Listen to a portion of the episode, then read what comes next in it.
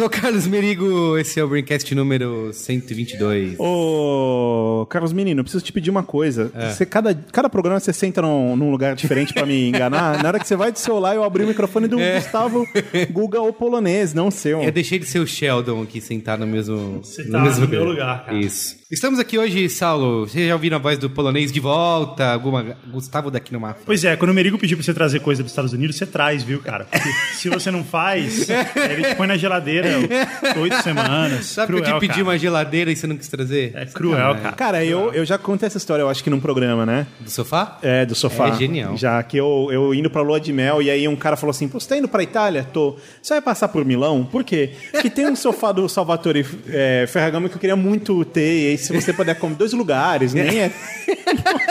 Pô, Pode trazer só na isso. cabine e põe em cima da, né, da Ah, sua tá de dois, eu trago de oito. pô. Tá fácil. E Luiz Assuda também aqui, ó, do meu E lado. aí, tudo bem, gente? Certo? Vamos falar hoje de cidades do futuro. Cidades inteligentes. Tipo a do Jetsons. É, por aí. Certo? Então vamos ao... Como, é? Lá.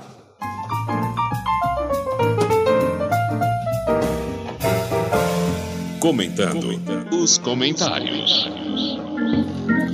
Mas... Mas. Recadinhos da paróquia. A gente tem que mudar isso porque o ouvinte não cai mais. Essa surpresa ele não tem não mais. tem, não tem. surpresa, Ele Tem já pôr sabe. no meio do programa. Isso. Recadinho da paróquia paróquia? A gente podia fazer no meio do programa, imagina, no meio do tema. Não, para, para, para, para. Recadinho. A gente vai fazer isso no próximo, ouvinte. É, Você não, a vai gente ver. fala assim, ah, a gente- ah, mas aí aconteceu o seguinte, mas antes, e aí... Boa, boa. Se, o- se o Milton Neves, que é uma escola, faz, a gente tem que Cliffhanger. Cliffhanger. Ou então, ou então a gente pode fazer o recadinho da, da paróquia clickbait. A gente fala assim, você não vai acreditar no que a gente vai falar, no que a gente vai... Boa. Muito rápido. Diga. É, eu tô- o pessoal já ouviu e tudo mais, mas são os nossos cursos de design e de estética que vão acontecer em várias cidades do Brasil. Você tem aqui tudo no post, ou você acessa workshop9.com.br. Mas a gente pode falar a ordem para as pessoas se situarem. O primeiro acontece em Recife, Isso, certo? É exato. Daqui um pouquinho mais de um mês. É isso. Depois a gente vai para Curitiba, depois iremos para Porto Alegre, Uhum. São Paulo e Belo Horizonte. Boa. Você quer dessas cidades ou adjacências? Isso. Quer estudar design, quer estudar design moderno, quer entender estética, arte, contemplação e tudo isso, vem estudar conosco. E você não esqueceu de dizer que tem o módulo 1 e o módulo 2. Isso, exato. Que o módulo 1 é o design, o módulo 2 estética acontece, um acontece num sábado, o outro acontece no domingo, na segunda-feira você sai para dominar o mundo. Muito bem. Olha que bonito. Workshop9.com.br tem tudo lá para você se cadastrar ou entra no, aí no postzinho, tem né, links. Daqui a pouco o. Saulo, com o sucesso disso aí, vai ter que fazer os workshops na- nas arenas Vai, de Copa nas do Mundo, cara. lá. Vai ter que usar todas. Já tá sendo cotado Eu aí. fiquei tá sendo assistindo, cotado. eu aí. fiquei assistindo Shoptime esse final de semana para aprender um pouco mais na hora de fazer recadinho da paróquia. É. Então, na, na hora que a gente finaliza agora, eu vou falar sempre: vem. Vem, boa. Muito bem. Então, comentando aí, vai fazer o... Precisa fazer? Aí eu não tenho mais, eu troquei, eu voltei pro. Ó, Ah, tá. O máximo que eu tenho é um.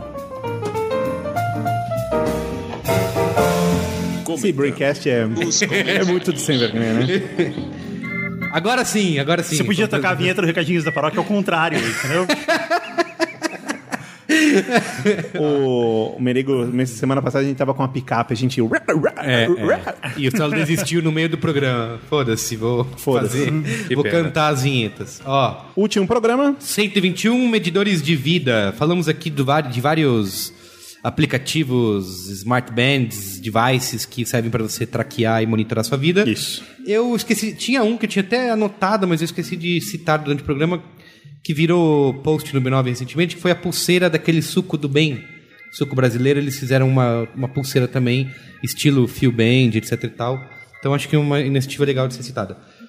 E suco do bem é aquele suco que tem o, tem o sabor mate praia do Rio de Janeiro. Isso. Só que sem a lectospirose. né? você, você tem a certeza que você não vai ficar doente, que é bem legal. É, mas é o que dá o, o O gostinho. gostinho. Leptospirose é o que, é o que tempera. É o. É o que dá o elo, né? Como diria.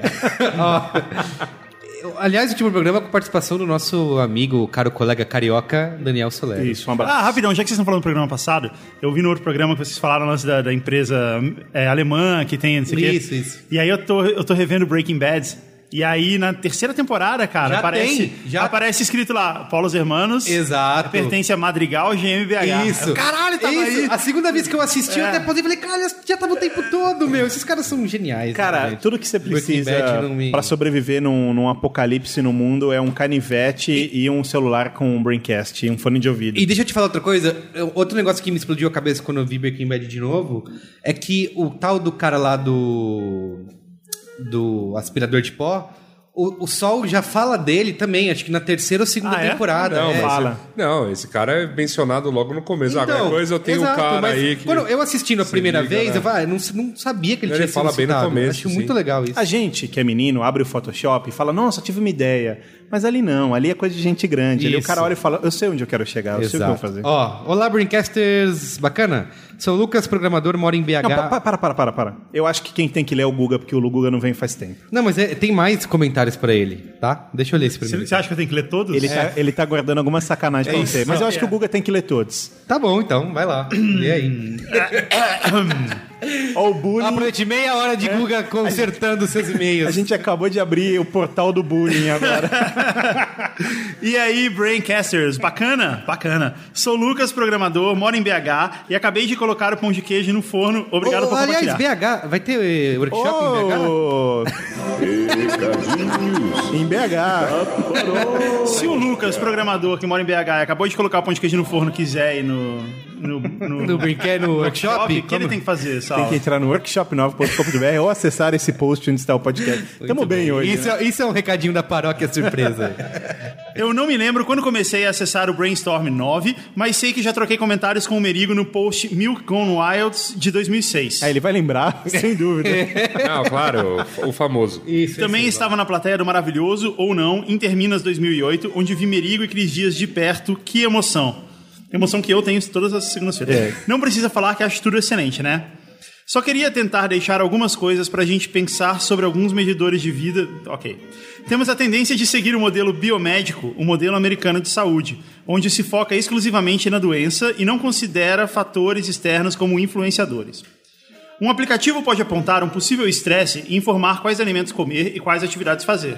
Porém, ele não sabe que o vizinho do sujeito foi assassinado na porta de casa, que a crise atual colocou seu emprego em risco e que a mãe, que mora no interior, acabou de se descobrir com câncer.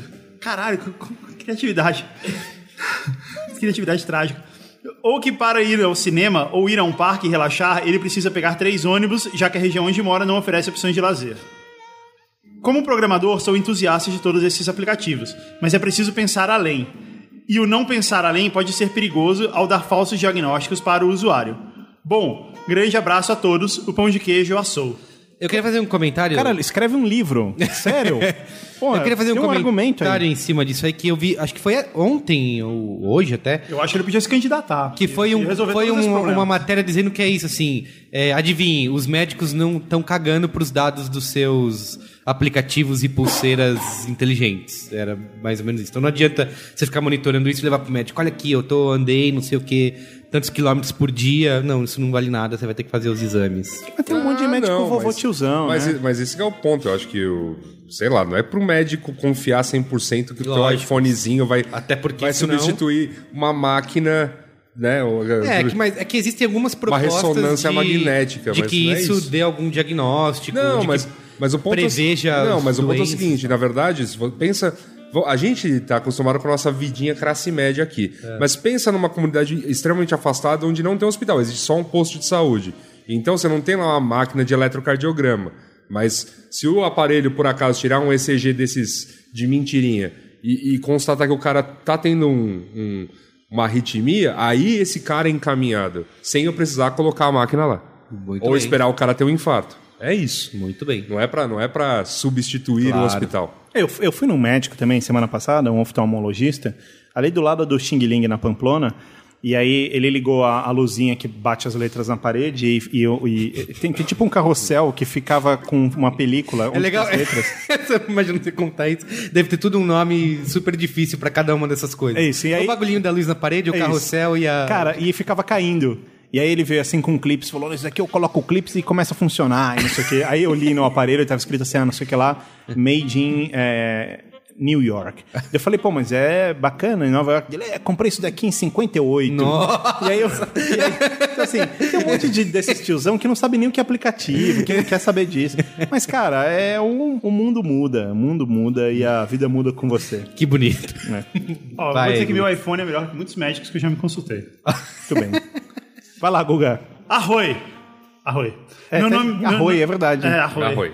Meu nome é Dario, 21 anos. Não, é Dário, né? Dário. Dario. Não, Dário. Dario, paroxítona terminal de tom crescente tem que ser acentuado. Não, mas é Dário. É Rei Dário, deve ser Dário. É, de- é Dario. nome, é nome próprio. Dario. Se for Dario, tem que ter, tá acentuado. Tá. Dario, 21 anos. Dario é um nome muito anos 70, né? Não Dario. existe mais. Vou te apresentar uma, E Dario. ele nasceu o quê? 21 anos? Nasceu nos anos 90. Estranho.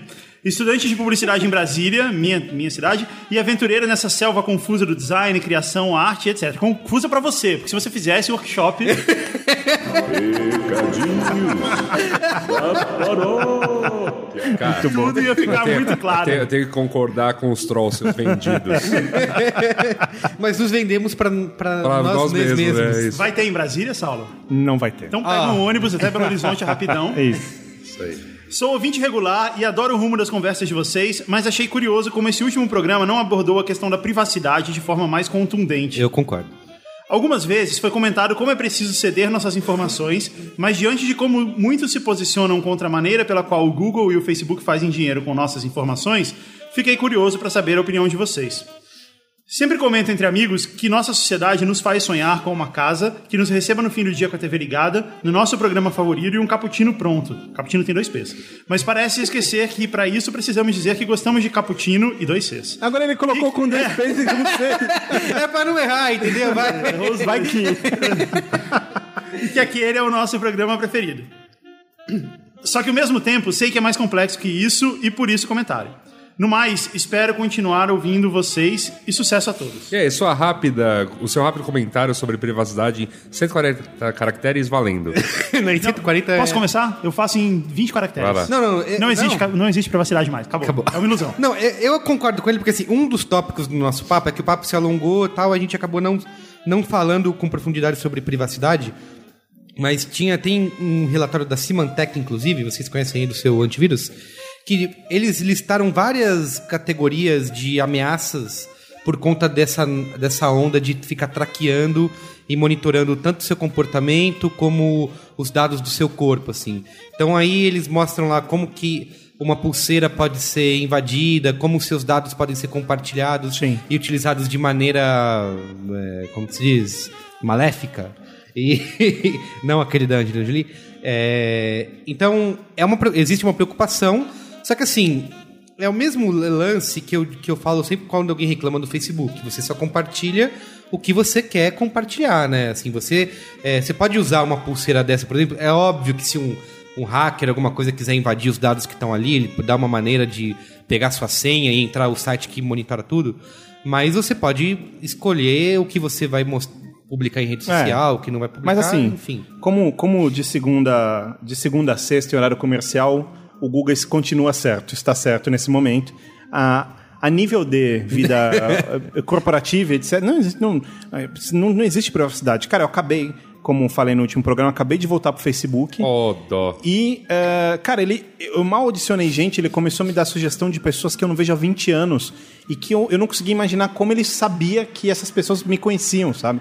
E eu, Não, é eu, teu eu nem último- quero saber como. É teu e-mail, lá teu último e-mail. Teu, Mas assim, é- lá, é- Não, ele faz um Bizonho. cruzamento de amigos, Você né? já foi, você já foi cadastrado antes. É, mas eu cadastrei, mais. fiz um novo cadastro com um novo e-mail, Ah, tá. mas de repente ele começa. É, É, é, a- assim, Ele é- acha todo mundo. Cara, né? é, é- então assim, não existe privacidade. Né? Antigamente é que- você podia é dormir com a porta da frente aberta. Não é que não, Não existe. mais. É um negócio que você podia antes e não pode mais. Antigamente você podia clicar em file e private mode, hoje em dia não confia mais nisso. Não. Ah, cara, mas é, o lance é o seguinte, é que, assim, existe sim privacidade. Se você não quiser compartilhar, se não quiser adicionar essas pessoas, ou como você fez até agora, esteve fora do Facebook. Sim. Ou usar, tipo, É. se você não quiser mencionar no Facebook teu, teu estado civil, não quer Sim, relacionar mas, mas, seus parentes. mas eu tô falando. Programa de proteção à testemunha. Mas eu, também tô, é forma. mas eu tô falando em. Existe. Como eu disse, a nível de uh, business. Quer dizer, para empresa, para as empresas, sua privacidade não existe. Você é um número, né? E esse número é usado, é, é esquematizado e tal.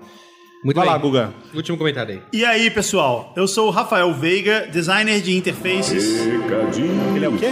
Designer de interfaces. Não vou fazer mais isso. Vocês estão, viu? e estudante de design gráfico. De São Paulo, SP. Obrigado, Big Data do B9. Vai usar as suas, as suas informações para o bem. Sem dúvida. Uso o Sleepbot para o Android desde o ano passado. Tenho gravado todas as minhas noites de sono, desde a hora que vou dormir até a hora que eu acordo. Ainda bem, porque é uma noite de sono. É. É, tem Que razão. se da hora que ele dorme até a hora que ele acorda. Ele podia estar fazendo outra coisa. Ele podia estar dormindo de dia. Seria um dia de sono. Não, mas o pro- a questão aqui não é a noite. Vocês gastaram um tempo A questão aqui é desde a hora que durmo até a hora que acordo. Tentando, tentando fazer uma maronada. Nesse meio termo, ele está dormindo. Então, supõe-se que é exatamente o que ele está fazendo, gravando o sono. O app me dá gráficos e informações úteis, como dívida de sono atual e qual é a média de horas dormidas por semana. Cara, eu devo muita coisa, eu não quero É, exato. Isso aí de me- sono. Já tem tanta dívida, ter de sono agora. Não tirei muitas conclusões com os dados e por enquanto ele não alterou minha rotina de sono. Muito por minha falta de comprometimento em dormir melhor. Mas ele me ajudou a perceber alguns padrões que vinha praticando, como dormir todo dia depois da meia-noite e servir como uma explicação do meu cansaço durante uma semana que dormia abaixo da média. Acredito que toda essa quantidade de dados disponível para ser exportadas em planilhas do Excel no site oficial poderá me ajudar algum dia em uma consulta médica ou um exame. Não acredito que virou um problema a mais para cuidar, pois só preciso apertar um botão quando me deito e outro quando acordo, o que acabou virando uma rotina e já faço no automático. Eu já usei esse aplicativo também e eu acho legal, eu acho impressionante como ele realmente funciona. assim. Eu já dei umas testadas nele para ver se Se ele ia pegar você é, no, é, e não, ele funciona, cara. E, poxa, É. é. é legal porque é uma coisa que antes, pra você ir numa. Não é nem tanto pelo app, assim, mas pela tecnologia, sabe? Antes você precisava ir numa clínica, colocar Sim. um monte de Não. eletrodo na cabeça. E tal. outra, você E agora faz- o iPhone faz sozinho. Tem um negócio. Eu fiz um. O exame do sono, acho que eu não, não fiz, mas eu fiz aquele exame que é o Holter, é isso que chama? Você ficou com a impressora colada em você? É, fica com o bagulho, medindo. Isso, assim, é tão. É impossível dormir assim, de verdade. É, é ruim, exato. Eu achei, assim, ele me atrapalhou tanto o dia que eu falo, meu, esses dados não são. Amigo ouvinte, imagina, o Merigo sabe? ele tinha uma espécie de pochete com equipamento cheio de eletrodo ligado no braço e tal. Ah. E você ficava com isso, não era isso? É, e o negócio fica medindo a pressão ah, de 15 é, não, em 15 não, é, minutos. nossa, esse, é horror- esse, esse aparelho é horroroso. É. fiz isso também. Eu falei, meu, aí no- ao, ao final do dia eu tinha eu tava tão tenso com aquele negócio, meu, vai parar de funcionar, não tá pegando, não sei o quê. Falei, isso aqui não tá registrando o meu dia comum. Não. Porque vai, vai dizer que eu tô mais tenso do que estaria. É. Mas é legal ele, ele é, fazer isso daqui, porque no ano passado eu, eu fui num, num psicólogo e tal, queria conversar com alguém, e aí a primeira coisa que o cara me, me, é, fez foi me dar uma folha que tinha. Como, como se fosse uma tabelinha, assim, que era tipo das 10 da noite até as 9 da manhã. Então, a cada meia hora tinha um, um quadradinho, né? Tipo 10, 10 e meia, 11, 11 e meia, meia-noite, meia-noite e meia, até de manhã. E aí ele falou assim: olha, é, quando você for dormir, deixa isso do lado da sua cama. Quando você for dormir, faz um X é, na hora que você dormiu. E, e quando você acordar, na verdade era uma coisa, era tipo isso. Aí quando você acordar, faz um, faz um, um círculo. E se você dormir depois, faz um X. Então era isso. Dormiu o X, acordou o círculo. E eu fiquei fazendo isso por uma semana, assim. E, cara, foi bizarro, porque de repente eu vi que meu sono tinha um padrão louco, que era todo dia, quatro da manhã, eu acordava. Como se tivesse um espírito em casa que fizesse. Eu acordava, quatro da manhã. Aí eu ficava acordado até às cinco e meia, cinco e meia eu dormia, e eu acordava de novo às oito e meia. Todo dia, todo dia, todo dia, todo dia. E aí a gente, enfim, aí veio a terapia e tudo mais, e hoje em dia eu já tenho uma noite um pouco mais regular. Eu acordo cedo, Você mas... chamou a benzedeira e Isso, aí... exato. e aí começou a dormir a noite inteira. Caralho, você me lembrou um negócio. Quando eu era criança, minha mãe fazia. Ah, não, sem história de terror. não, aqui, minha mãe passava em casa durmo. com a tia lá, que é aqueles defumador soltando fumaça pela casa, sabe? Nossa. Muito esse, bem. É, esse é pro Braincast bruxaria. Isso. Então é isso? Dia 31, né, de outubro. Isso. Vamos ao tema aí, falou. Cidades inteligentes que facilitam a nossa vida é um tema bem recorrente aí nos últimos anos. Inclusive, várias empresas estão fazendo estudos. Acho que o mais notório deles é o da IBM, que é o Smarter Cities. Inclusive, além do relatório que eles lançaram, isso gerou um monte de coisa. Teve uma campanha relacionada a isso que em 2013 ganhou o GP de Cannes, aliás, porque todo esse, esse trabalho em entender como você pode transformar as cidades e os seus sistemas mais espertos e que se comuniquem com as pessoas. E tem uma questão, Yasuda, para a gente começar a conversa, vou direcionar a pergunta primeiro a você. É o candidato Yasuda. Isso, candidato Tem Yasuda, um minuto né? e meio. Isso, é debate aqui. Ah, né? legal. É, que esse conceito da cidade inteligente, muita gente, quando pensa nele, pensa direto em tecnologia, né? Ah, temos uma cidade, o Saulo brincou no começo, mas é um pouco essa visão de a cidade dos Jetsons, futuristas e tudo mais, Aham. que tudo tem que ser tecnológico. E na verdade não é isso, né? A tecnologia ela é uma estrada que vai nos levar a viver de forma mais inteligente nos cenários urbanos. Uma, uma aliada, porém Isso. não é, não é o fim. Ela Exato. O que é o grande questão das metrópoles e, da- e- e das cidades inteligentes são as pessoas, né? Sim. É você poder aproximar as pessoas e fazer com que elas consigam entender a sua cidade de uma forma é, melhor. E eu queria que você falasse mais eu, sobre eu, esse eu só, conceito. eu só vou jogar, né, só vou jogar. Tô jogando uma ideia, fala aí, né? Isso, exato. E aí depois você vai falar, fala mais um pouco, né?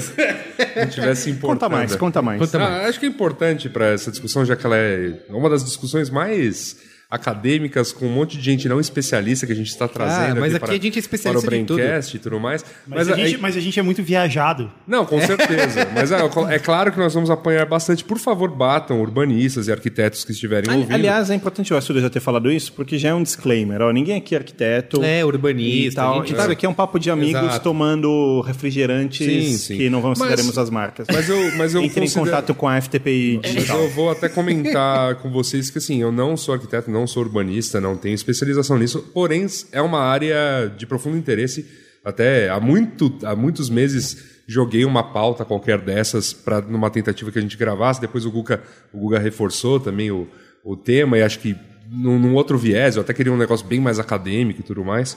É, porque é uma, é uma área que eu gosto. Eu, eu realmente gosto muito de cidades. É, e como elas vão evoluindo, a história que elas contam. E de incluindo- campo? Você gosta de campo? Incluindo essa zona que é São Paulo. Eu não gosto de campo. E de praia? Você é um bom Não vivan, sou, eu não sou muito, Você é um muito bom chegado em, em ambientes naturais. Você eu, me canso, eu me canso rápido da natureza. Você desperta inveja a- em todos aqui nessa mesa Imagina, por cara. viver e desfrutar de- da cidade. isso, gente. Eu só, só gosto, só gosto bastante. Tirando de aquela, viver aquela a festa cidade. no túnel que uma vez você mostrou. e tirando isso. Tá, Yasuda, desenvolve. Tá, é o seguinte, eu na verdade até faço uma pergunta, que é por que, que a gente vive numa cidade? Vocês sabem responder essa de bate pronto, assim? Por que a gente vive? Por que, que a gente escolheu? O momento que a sociedade escolhe. Bom, faz muito Olha, mais Suda, sentido eu, eu, eu, juntar todo eu mundo nasci num. num, num- e já, já era assim. É, é, exato. eu cheguei e já tava desse jeito. É, não, já tava não desse jeito. Assim, eu acho que a a explicação principal de por que as metrópoles são o que são. É, inclusive, tem vários é, pensadores que já falaram, por exemplo, o século XIX para trás foi, foram os anos dos impérios. Né? O século XX foi o século das nações e o século XXI vai ser o século das cidades, porque é justamente você é, ter nesses grandes centros urbanos o que eu falei no início, que é você ter essa união de pessoas que se encontram, que trabalham, que consomem tudo no mesmo lugar, que se transportam nesse mesmo lugar. E apesar de muita gente achar que as metrópoles são as grandes vilãs da vida, né, e da, da qualidade de vida, na verdade, elas são, elas ajudam, elas, elas, elas melhoram a vida das pessoas. é, e eu acho que assim, a- eu, a minha escolha, eu sempre morei no, no interior, depois morei um pouco no litoral. E eu acabei morando em São Paulo por um motivo simples, porque os empregos e o dinheiro estavam aqui. E se eu não tivesse mudado para São Paulo, provavelmente hoje eu trabalharia num, Com outra coisa. com outra coisa, exatamente. Eu trabalhei, sei lá, ou num comércio, ou se eu fosse para continuar assim, em publicidade, porque eu já comecei estudando publicidade, eu morava no litoral, eu estaria numa pequena agência, e viveria essa vida e nem saberia como era a vida além disso, e estaria bom. Você teria uma lan house chamada Perfeito. Lan House 9. Pô, pode ser, pode Então, ser. é um- importante. Então, é- não, mas é uma pergunta importante porque de fato, assim, o que, o que explica a formação das cidades é que a partir do momento em que há um consenso em que, que as pessoas funcionam melhor se elas estiverem próximas. Para que, aqui- pra que aquela economia, para que, aquele- que aquela cidade funcione. Isso podia, isso pode explicar Grécia e Roma, isso pode explicar São Paulo. Sim. É, o que, que mudou, né? O que, que mudou, é, o que, que muda numa cidade, sei lá, como Roma foi pensada, e aí o Saulo pode falar muito mais porque ele é um grande entusiasta. Um cidadão romano. cidadão Sim. romano, praticamente, exato, um patrício. É que, Ro- é que Roma, para esse começo, eu acho. estra- é, não sei. Não, não, se não, estranho. calma, mas é porque é só- assim, o- o- o- a ideia de urbanismo é romana. Uhum. É, quando você fala em Roma, você está falando de uma cidade que ela tem 2.500 anos de história. Em, em plena atividade e, e- e com resultados há 2.500 anos de história. Então, assim, é, eles inventaram a padronização urbana, porque era, era necessário padronizar o império. Quer dizer, a gente con- conquistou uma nova cidade, como a gente vai fazer para padronizar isso, né? É, ent- então, ne- nesse aspecto, é, tudo é romano. Por exemplo, a Roma tinha um- uma padronização que era o seguinte: ah, no centro você tinha uma praça, uma área que era chamada de fórum. E aí depois você tinha duas vias, que era a Decumanus, que era leste-oeste, e a, acho que Dacus, alguma coisa assim, que é a norte-sul. Então eram duas vias principais em cruz com uma- um centro comercial e político no meio. Então todas as cidades eh, nasciam já a partir disso. E aí você tinha a, a, a- construção das ruas como deveria ser, co- a, a pedra como deveria estar, quer dizer... A, a- urbanização é importante É, há 2.500 anos. Sim, né? sim. Não, eu, e, e explica, assim, a cidade romana vai ser explicada a maneira de construir porque aquilo fazia sentido, porque de alguma maneira é, você poderia ter, sei lá, todos os moradores morando Não na- é Dacos, é Cardo, desculpa, lembrei. Você poderia ter os moradores morando nessa, na- em volta dessa estrutura, mas de alguma maneira todo mundo convergia para o fórum. Uhum. Sim. Beleza, funcionava 2.500 anos. Tranquilo. Quando você vai explicar, a, sei lá, Londres, Uhum. ou você vai explicar. Po- po- Podemos até falar um pouco de São Paulo, a, a história dela é outra. A ela, ela realmente começa a virar uma cidade no momento em que o, o importante aqui é a questão da produção industrial. Então, assim, ou no caso de São Paulo, um pouquinho antes, a questão de, do escoamento da produção agrícola. Sim. né? É, e, aí ela, e aí ela se desenvolve em torno dos trilhos que ela tinha. É, é que assim, também é importante a gente dizer que, ah, por exemplo, você citou Roma. Uhum. Hum, Há, dois mil anos atrás, 2014 anos atrás, pronto, né, na época de suposto Cristo, é, Roma tinha... Ó, isso, isso vai dar briga. Não, não, eu não, não- não quero Brincadeira, afirmar. brincadeira, enfim, brincadeira. é, Vai lá. Roma tinha um milhão de habitantes, é, funcionando perfeitamente, e inclusive com abastecimento de água para um milhão de pessoas. E a parte interessante, quando eu falo que são 2.500 anos de, histórias que, ain- que história que ainda está presente, é, parte desses aquedutos ainda é usado. lá, é. E, e o Merigo, que já teve lá, sabe disso. Você está andando na cidade e de repente você vê uma fonte de água na rua para a população, Sim. água potável, Totalmente. excelente, gratuita. Geladinha. E que está lá há dois mil anos. É, então, é. assim, é, ela funcionava. Funciona. O ponto é que as cidades, quando você olha para São Paulo, por exemplo, Hum. ou Londres, que você citou que é a maior cidade da Europa, Roma é a quinta maior cidade da Europa. é, elas, elas não são mais cidades grandes, porque cidade grande, Roma era há dois mil anos atrás.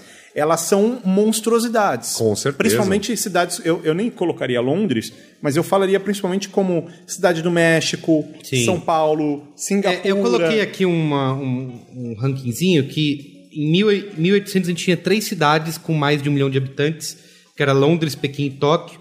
Em 1900, 100 anos depois, já eram 16. Em 1950, 74 cidades. E em 2010, 442 Nossa. cidades com mais de um milhão de habitantes.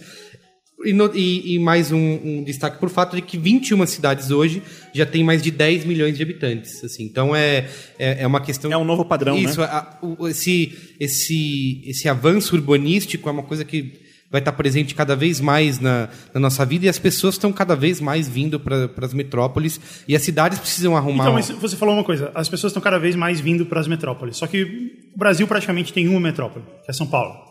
Ela, ela é muito mais metrópole do que as outras grandes cidades do país, que são Rio de Janeiro, Belo Horizonte. é, Muito mais. Brasília. É, é muito mais. E eu acho que esse gigantismo é o primeiro problema quando você vai comparar com outros países do, do mesmo porte. Porque, é, basicamente, o Brasil só tem uma grande cidade que absorve todas as, as- todas as coisas. Sim. Todo o resto parece até exótico, sabe? A Coca-Cola fica no Rio, no Rio de Janeiro. Caramba, por quê? É, é verdade. É, é verdade. Pô, porque sim, porque deveria ser mais assim, sabe? Devia ter mais empresas. A gente fala no, no nosso meio né, de publicidade. Nos Estados Unidos você tem grandes agências que são baseadas, sei lá, em Portland, é, Minnesota, Sim. Mas, é, os Estados, Denver, sei lá. Mas, mas os Estados Unidos tem, é que os Estados Unidos parte de um outro modelo urbanístico, que era você ter- os Estados Unidos foram o que, sei lá, a China é hoje, a indústria do mundo em um determinado momento do século XX. Então toda a indústria estava lá E aí, aí fazia sentido, do ponto de vista de você não concentrar a indústria em uma determinada cidade, você sair espalhando indústrias pelo país, e aí você teve esse crescimento de cidades é, regionais polo, né? Porque, porque era interessante para o modelo de distribuição e para o modelo de produção. A partir do momento agora que os Estados Unidos começam a sofrer essa, essa, essa desindustrialização assim, iniciada nos anos 80 e muito acelerada em 90 e 2000, você tem uma tragédia lá, lá Detroit, mas não é a única cidade que está tendo êxodo. Chicago está sofrendo muito com isso. E algumas outras cidades que antes foram importantes para os regionais estão vendo a população diminuir. E cidades como Nova York, que tem essa tradição, são, uma, são uma, um ambiente cosmopolita, né? De serviços, de... é- é- elas mas- estão crescendo. Mas, isso é péssimo porque leva, Claro. leva a cidade Não, a ficar eu só tô- cara. eu É. só eu só tô comentando um Não, efeito, entendi. assim, que assim, tá- está acontecendo no Brasil, mas não é só porque o Brasil. é, tipo, a, a gente sabe que as coisas são muito concentradas em São Paulo. Mas também existe um fenômeno mundial que está rolando, que é esse. Uhum. É, como a- co- lá no caso dos Estados Unidos, a indústria deu uma, uma parada no país todo, as cidades antes, grandes polos regionais, estão com seríssimos problemas. Pra, pra, fa- o que, que a gente faz com agora que a gente tem, sei lá, 3, 4 milhões de habitantes, só que não tem trabalho para todo mundo? É, mas ainda, assim, mas ainda assim existem grandes cidades que são polos de serviços. Com Assim, certeza. E, e com é, e certeza. é curioso isso que o Guga está falando, porque no- aqui no caso a gente tem São Paulo, que é, é- é muito maior do que todas as outras, e aí você tem mais três ou quatro grandes cidades que não se equiparam, mas nos Estados Unidos você pode fazer uma lista talvez com 40 ou 50, né? Então você tem, você tem Austin, que é gigante, você tem. Eu digo assim, Não, não é gigante, Não, Atlanta. é- não, quando eu falo gigante, quando eu falo gigante, eu não, eu não quero dizer comparando com Nova York, mas são cidades que você pode mudar e levar uma vida tão boa, por É, exemplo, o- quanto é que você leva em São O, Paulo. o importante é isso, é justamente a cidade não ser gigante. É ser uma cidade A cidade- pequena é, em a cidade- população, é, isso. mas ela ser economicamente As- as viável cidades, as cidades nos e Estados Unidos, é, as cidades, as cidades nos Estados Unidos, elas têm, sei lá, as- essas capitais regionais vão ter, sei lá, um milhão e meio, Uhum. dois milhões de habitantes. Quer dizer, você tem várias. É como se eu pegasse uma São Paulo e diluísse em ela uma série de Campinas e Sim. espalhasse pelo mas, Brasil. Mas, mas isso que você está falando, isso, por exemplo, quando eu. No ano passado eu estive em Chicago. Uhum. Você eh, me falou antes que era uma cidade incrível, etc. Sim. Você estava coberto de razão. E eu me lembro que quando eu voltei, eu cheguei a comentar contigo que eu largaria tudo agora para pegar a minha mulher, meus gatos e mudar agora para Chicago. assim, eu porque- acho ela um bocado provinciana, mas É, beleza.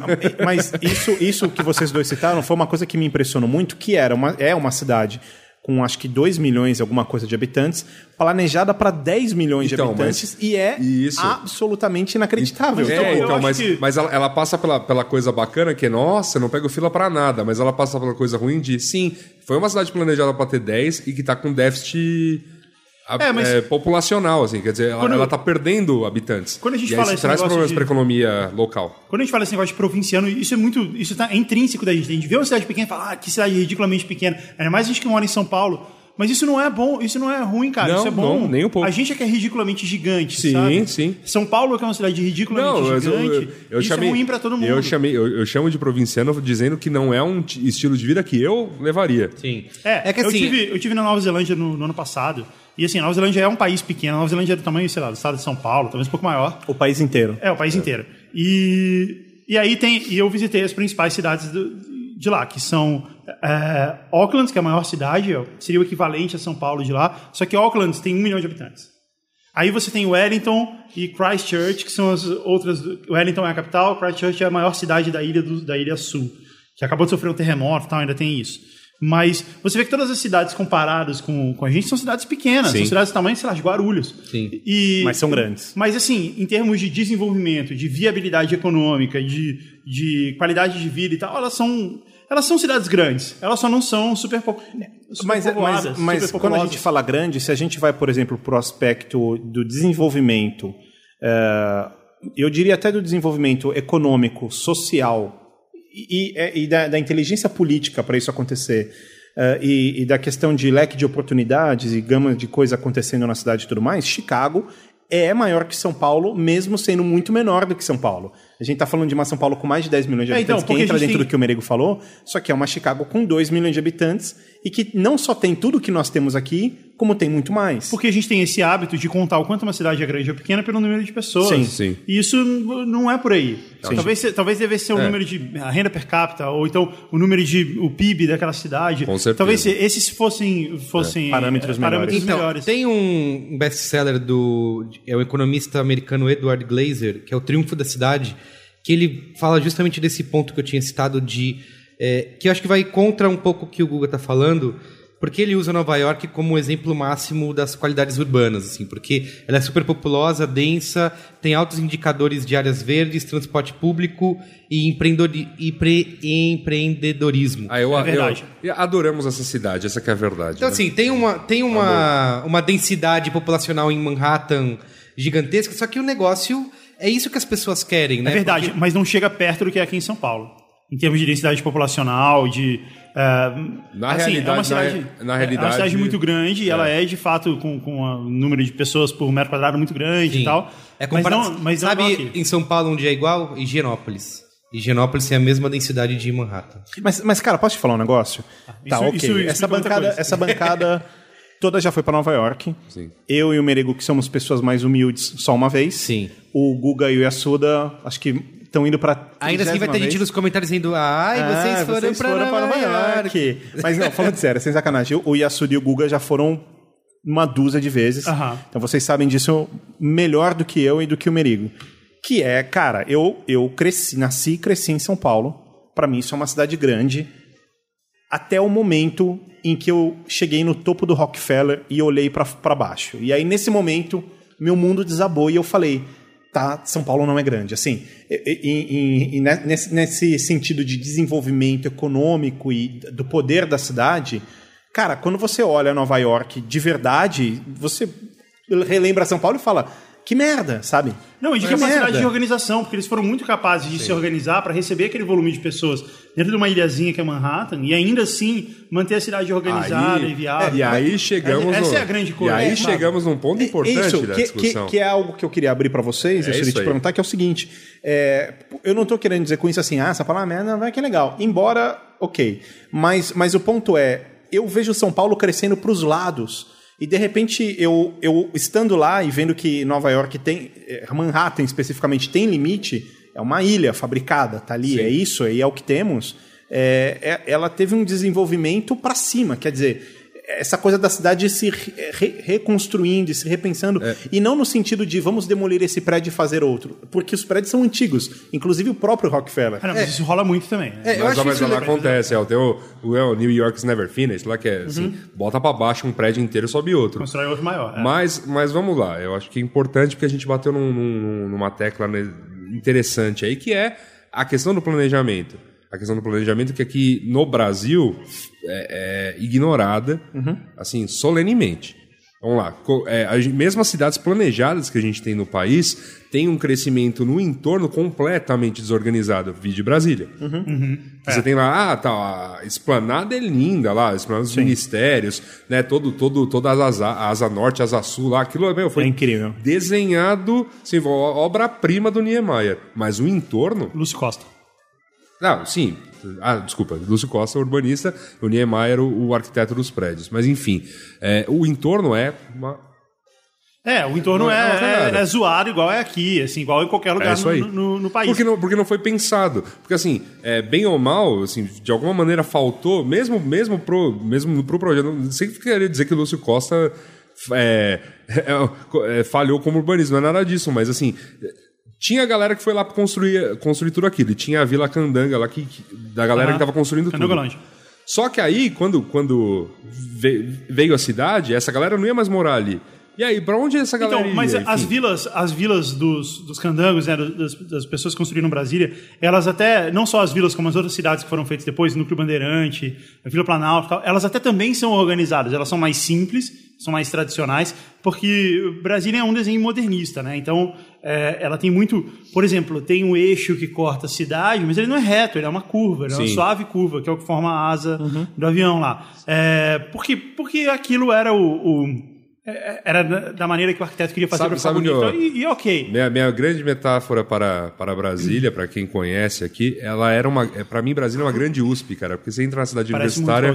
É, porque a USP também é na mesma escola É. de, E, e- arquitetura. e, e aí né? uma coisa, quando eu entrei na UNB, assim, para uma nova a UNB é metáfora. igual, a então, é a igual. não, então a UNB para mim era uma grande poli, porque é exatamente isso. Você entra É. na USP, aí você vai até a poli que tem uns, Aham. umas coisas, um pouco, uns prédios que escondem lá dentro do estacionamento e tudo mais. Fala, é, É, pra quando mim eu- era tudo eu uma fui- grande USP ampliada. Quando eu fui na USP a primeira vez, eu pensei, puta, é igualzinho ao NB. Pensei, é, Mas, mesma coisa. Guga, você que é de lá, de Brasília. Incrível. É, Brasília tem essa coisa, tipo, a lá Orlando, que o Merigo já citou até, acho que aqui nesse Braincast, que é, é tudo de carro, né? Viver sem carro lá é difícil. a vida é um pouco mais complicada. Na verdade, é, tem, é, é mais profundo do que isso. Brasília tem, tem uma parte que a gente chama hoje de plano piloto, que era o, o que originalmente deveria ser Brasília.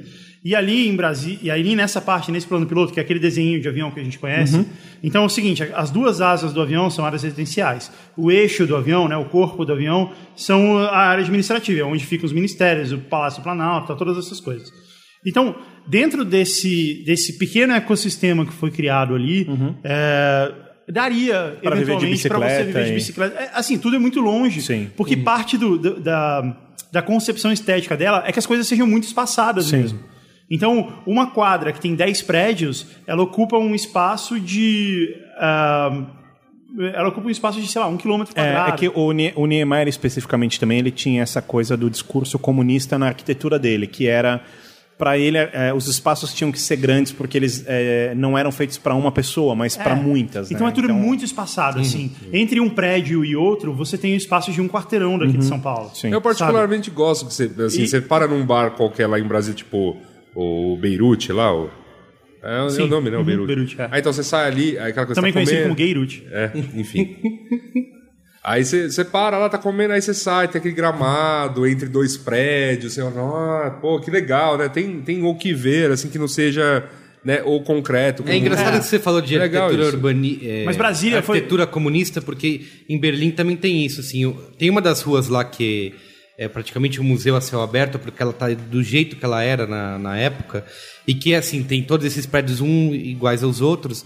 Cara, é uma rua gigante com quadras at- atrás de quadras Mas- é, mas- iguais. mas aí- E não tem nada. E assim, o entorno, você Sim. não. Sabe, comércio e outras coisas, opções culturais, etc. verdade, não tem. É, ele é precisa- nacional socialista, não comunista, mas a ideia é a mesma. Mas, Sim, na é, verdade, eu acho que não tem muito de comunismo, não, assim, exceto é, numa, das, numa da- das partes Eu tô das falando quadras. Berlim. é- O- Oriental. Isso, Tá. na época do. Existe, Boa. numa, numa das partes existe um- uma área com os prédios mais simples, são os prédios de três andares sem elevador.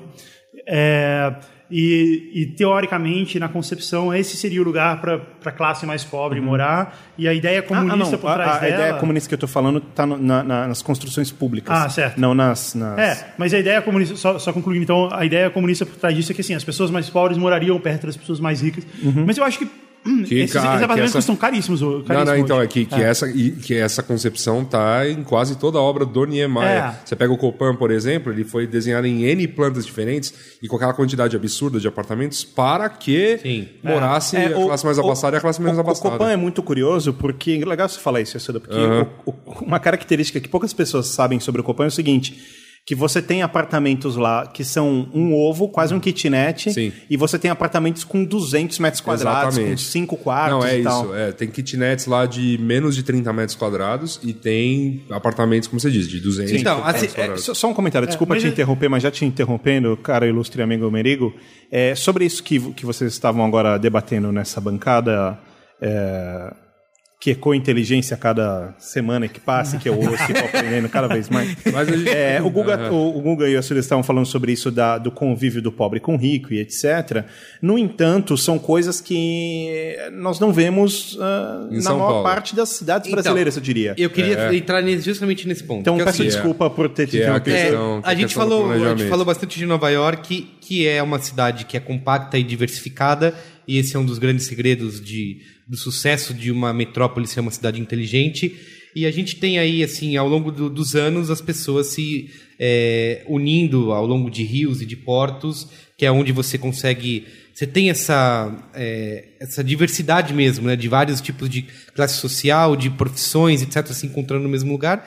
E aí gera isso que a gente falou, dessas grandes metrópoles, só que também Nova York e outras grandes cidades do mundo, a gente vê muito isso também no Brasil, tem causa exclu- exclusão social, Claro, por exemplo, opa. causa violência. E a violência que é o, é o grande é, câncer dessas metrópoles, porque quando você as pessoas sentem medo, sentem falta de segurança, elas se escondem. E aí, isso que é o que acontece em São Paulo hoje, ou no Rio de Janeiro também, que assim, pessoas vivendo em condomínios fechados, em shopping centers, e elas não fazem o, o básico que é, é o- é a concepção clássica de uma metrópole, ou concepção urbanística clássica de uma metrópole, que é as pessoas se encontrarem e É, trocarem ideias Porque nas toda- ruas. Todas as cidades que a gente fala como exemplo, né? Pô, como é legal Chicago, Nova York, não sei o quê, elas têm uma característica que o Brasil não tem, que é uma pirâmide social muito achatada. É, exato. Então, assim, o cara que ganha muito pouco, ganha, sei lá, vou chutar valores aqui, tá? Só como referência. Mas o cara ganha muito pouco, ganha mil dinheiros, e o cara que ganha muito ganha 10 mil dinheiros. Eu, eu quero fazer um, eu quero E- citar um e a- exemplo e a gente disso, vive numa sociedade em que o cara ganha muito pouco, ganha 500 de É, eu dinheiros, e o cara que vou- ganha muito ganha 100 mil. Só, só um adendo rapidinho, meu caro amigo Yasuda. É. Sobre isso que o, que o Guga falou e depois sobre o que o Merigo falou também. Sobre o que o Guga falou, a minha mulher tem uma prima casada com um americano, mora lá e tudo. E o cara, super gente boa, ele é caixa de uma CVS, de uma farmácia. Ele é caixa de uma farmácia. E agora ele arrumou um outro emprego que é ele é atendente numa T-Mobile, tipo vendendo celular e etc. Cara, Ele tem ele- dois empregos. é, ago- agora ele tem dois empregos há dois meses, mas antes ele só trabalhava na CVS. E, e é muito louco porque ele tem um Honda Civic, a mulher dele tem um Honda CRV, eles moram numa casa de um tamanho legal. E, cara, e a vida dele é uma vida de, sei lá, de, co- como amigos que nós temos trabalhando em agência, ganhando 10, 12 pau por mês, sei lá, um exemplo. Quer dizer, a, a coisa é mais achatada, ele tem acesso É, às coisas, não só Porque de o diretor de marketing da, da, da CVS ganha 10 vezes mais que ele, 5 vezes mais que ele, não 100 vezes mais Sim, que ele. Cara. é, e, então isso diminui a Cara, distância. nos Estados É, Unidos. e- Cui- tá, calma, cuidado Não, com tudo essa bem, tá, tudo mas- bem, tudo, mas assim, de qualquer Os forma. níveis acabaram de sair. Tem um livro aí debatendo isso, que os níveis Tá. de concentração de renda lá. Eu vou fazer, eu vou fazer um outro 1900. comentário em relação a isso. Talvez É. seja um exemplo melhor, que é. Ah, se a gente for no Shopping Guatemi, que é, o, é, o- é a- é a menininha dos olhos da, da. Como é que o, que o presidente do Uruguai chama? A burguesia paulistana, não é isso? Isso. Da burguesia paulistana. É, comprar, por exemplo, uma jaqueta da Calvin Klein é uma coisa de bacana, não é todo mundo que tem, certo? Certo. Mas nos Estados Unidos você entra numa Marshall e paga 25 dólares por uma jaqueta da Ah, Calvin talvez. Klein. Então, o que eu quero dizer assim, é, o valor das coisas é diferente o- e, e até o, o valor que eu não digo não é só o monetário, mas é o jeito que se encara essas coisas também é diferente, né? É, e teve, teve um e-mail que circulou bastante tempo, fez, fez sucesso no Facebook e tal. Provavelmente foi atribu- atribuído ao Arnaldo Jabor. É, Ou a Clarice Lispector. É, sobre a história de um, de um cara que morava na Holanda e ele podia abrir o laptop dele no ônibus. sim. E ele falava que tem uma relação muito próxima, muito direta É, entre você poder abrir o seu laptop no ônibus e você ter que limpar o seu próprio Sim, banheiro. fato. É. Agora, é, isso foi um comentário sobre o que o senhor falou, agora sobre o que o Carlos Menino falou, essa coisa da de pobre rico e tudo mais. Eu gostaria de citar dois exemplos que certamente o Brasil tem mais, mas pelo menos são os dois que eu conheço melhor, que estão em São Paulo e Curitiba. É, Curitiba, que é uma cidade super, foi super planejada, etc., tem uma, uma característica muito curiosa que é o seguinte: ela é cortada no meio pela estrada. A BR corta Curitiba no meio. Só que não é exatamente no meio, a porção não é 50-50, pelo menos não era quando foi planejado. De um lado, o maior de todos, você tem a cidade envolvida, Curitiba, etc. E do outro, você tem bairros como a Vila Zumbi, que é basicamente uma favela, é onde morava o povão. Então, assim, e, e isso era segregado pela estrada, no meio. Então, é isso, segregado. É, e até porque a gente tem, tem toda essa história de. Ah, As nossas casas têm entrada da frente, entrada dos fundos. Isso, isso. É, a gente tem dependências de empregados. Isso, nas o quartinho de casas. empregado. Ah, a isso é pra- cozinha, é. se você pega no no hemisfério, nos países do hemisfério norte, a cozinha e a sala são coisas integradas, porque ali é onde a família Eu se aluguei um reúne. apartamento- Aqui não, a cozinha é, é. um lugar de criadagem. Aqui é, é dois quartos, sala, cozinha, banheiro, banheirinho de empregado e quartinho de empregado. É sempre isso, né? É, e outro caso, é claro, São Paulo. Por um amigo ouvinte que não conhece São Paulo, se você colocar aí cidade de São Paulo no mapa, você percebe que São Paulo é um L virado de ponta cabeça, praticamente, né? Sim, Zona Sul e Zona Leste. É, porque basicamente chegava pobre, é vai pra Zona Sul, vai pra Zona Leste, vai pra Zona Sul, vai pra Zona Leste. Então, de repente, você tem dois Não, e, e também, corredores. e também é, porque esse é o formato dos rios, né? Do Rio Tietê e Isso, Pinheiros. Pinheiros. né? É, mas- que é mais mas- ou menos o que define o limite da cidade. Só que se você olha o mapa da cidade desde a década de 20, 30, você vê como a- os bairros foram. Cara, a gente tá falando, por exemplo, a gente tá gravando esse É, programa. porque atravessar próximo- o rio é um problema, até hoje. A gente tá gravando esse programa próximo à Avenida Paulista, né? É, dando um ponto de referência mais babaca Isso. quem não é de São Paulo. É, e aqui, muito Entre a próximo. Faria Lima e a Paulista. Isso, e aqui, muito próximo do nosso escritório, aqui do, do nosso lugarzinho, aqui a gente tem ah, um bairro chamado Vila Olímpia, que há 30 anos atrás era um pântano, era um brejo, não tinha nada. Praticamente. Então, a assim, favela existiu. é, então assim, para você grande. ver como em pouco tempo você tem essas, essa construção para a Zona Sul e a construção para a Zona Leste, né? Crescendo e com favelas e, e de repente essas favelas são Tá, bairros e de repente... Acho que vamos, vamos por partes, né? Acho que é legal contar a história, porque a história, a história mostra com os erros, né? Uhum. O que a gente pode acertar no futuro, né? São Paulo, ela teve lá seu plano em algum momento. Para aquela época, lá até os anos 20 do século 20, você tem um plano para São O Paulo. famoso plano diretor. É, não, mas na- época não era, não era esse o nome, né? Uhum. Então, sei lá, nos anos 20, nos anos 30, a cidade foi de alguma maneira planejada. Tá. É, é, do- do- dos anos 20, você tem a região central bem estabelecida, né? É, por exemplo, quando já tem a Semana de Arte Moderna de 22, ou mesmo as é, que, que, que marcam também comemorações do, do centenário da independência. Então, você tem uns prédios imponentes e uma região central muito bem, muito bem resolvida em São Paulo e organizada, e que, liga, e que tinha estações de trem que ligavam uma ponta à outra, basicamente Barra Funda e Braz, né? E, e- e a cidade acontecendo nesse miolo dessas, dessa, dessas duas pontas de linha. Um, par- um trem que ia lá para Santos, né? Porque tinha que levar o café. E fazendo em volta. Era, é, é, essa era a economia. E o outro trem que ia para o interior de São Paulo para buscar café. É isso. Então, essa era a economia. E a cidade, de alguma maneira, funcionava em torno disso. Tinha já um serviço, porque aqui era um importante entreposto comercial de troca, né? De, de vagão, esse tipo de coisa, para descer a serra. E, e beleza, funcionava. Lá para os anos 30, quando, o o próprio Brasil já começa a aquecer, é como começa a ter anseios industriais, né? Você tem os Matarazzo aqui em São Paulo ajudando a desenvolver bastante economia. Há um primeiro plano de que a cidade vai crescer é, em, em torno de alguns eixos. E o plano vencedor, é, de 33, 34 mais ou menos, é o plano de avenidas, que é o que, o que gerou, quando ele foi, abre aspas novamente, acabado, sei lá, 30 anos depois, avenidas como a 23 de maio, a 9 de julho e a Tiradentes. Né? Aquele Y sim. que se forma ali, na, ali no Terminal Bandeira, para quem né, conhece melhor São Paulo, quem não conhece, enfim, uma região, num lugar bem, bem, bem central da, da cidade, é, foi desenhado nessa época, pra, prevendo já um crescimento da cidade até uma, uma certa densidade de habitação, uma, uma certa população, já pensando em metrôs, tipo na linha azul, linha vermelha e linha, linha verde, o desenho estava tava começando até ali. E, e, assim, existe. E, e entre outras avenidas que esse plano foi, foi dando e foi cobrindo, você tinha. Existia um, um porquê de, ah, ok, tal, o deslocamento é feito hoje, sei lá, por caminhões ou por, por carros, enfim. Tal, então eu vou fazer uma avenida que liga, sei lá, uma região residencial, uma região de entrepós, uma região comercial, a região é, é, de abastecimento de, de legumes, por exemplo, enfim. A cidade foi, foi É, sendo organizada. Eu acho que em algum ponto, bem, bem nesse momento aí que você está falando, é, existiu, existiu uma ideia de, putz, vamos fazer cidades gigantes, porque esse é o progresso e tal. Acho Sim. que essa era uma cidade, era uma ideia mundial, Sim. não era exatamente aqui. Exato. Quando, na verdade, se você por olhar passada, talvez devesse ter colocado, ó, a cidade vai acabar aqui, daqui pra frente vai ser outro município, Vai ser outro inventa município. aí. Então, mas é, é, você tinha esses vilarejos mais longínquos, né, da- do centro de São Paulo. Não, mas aí foi tudo virando São Paulo, tudo é Foi, São Paulo e tal. meio que engolindo, e aí teve é. essa ideia de, ah, então vamos construir uma avenida enorme, construir uma avenida suspensa e tal, porque no mundo inteiro se fazia isso.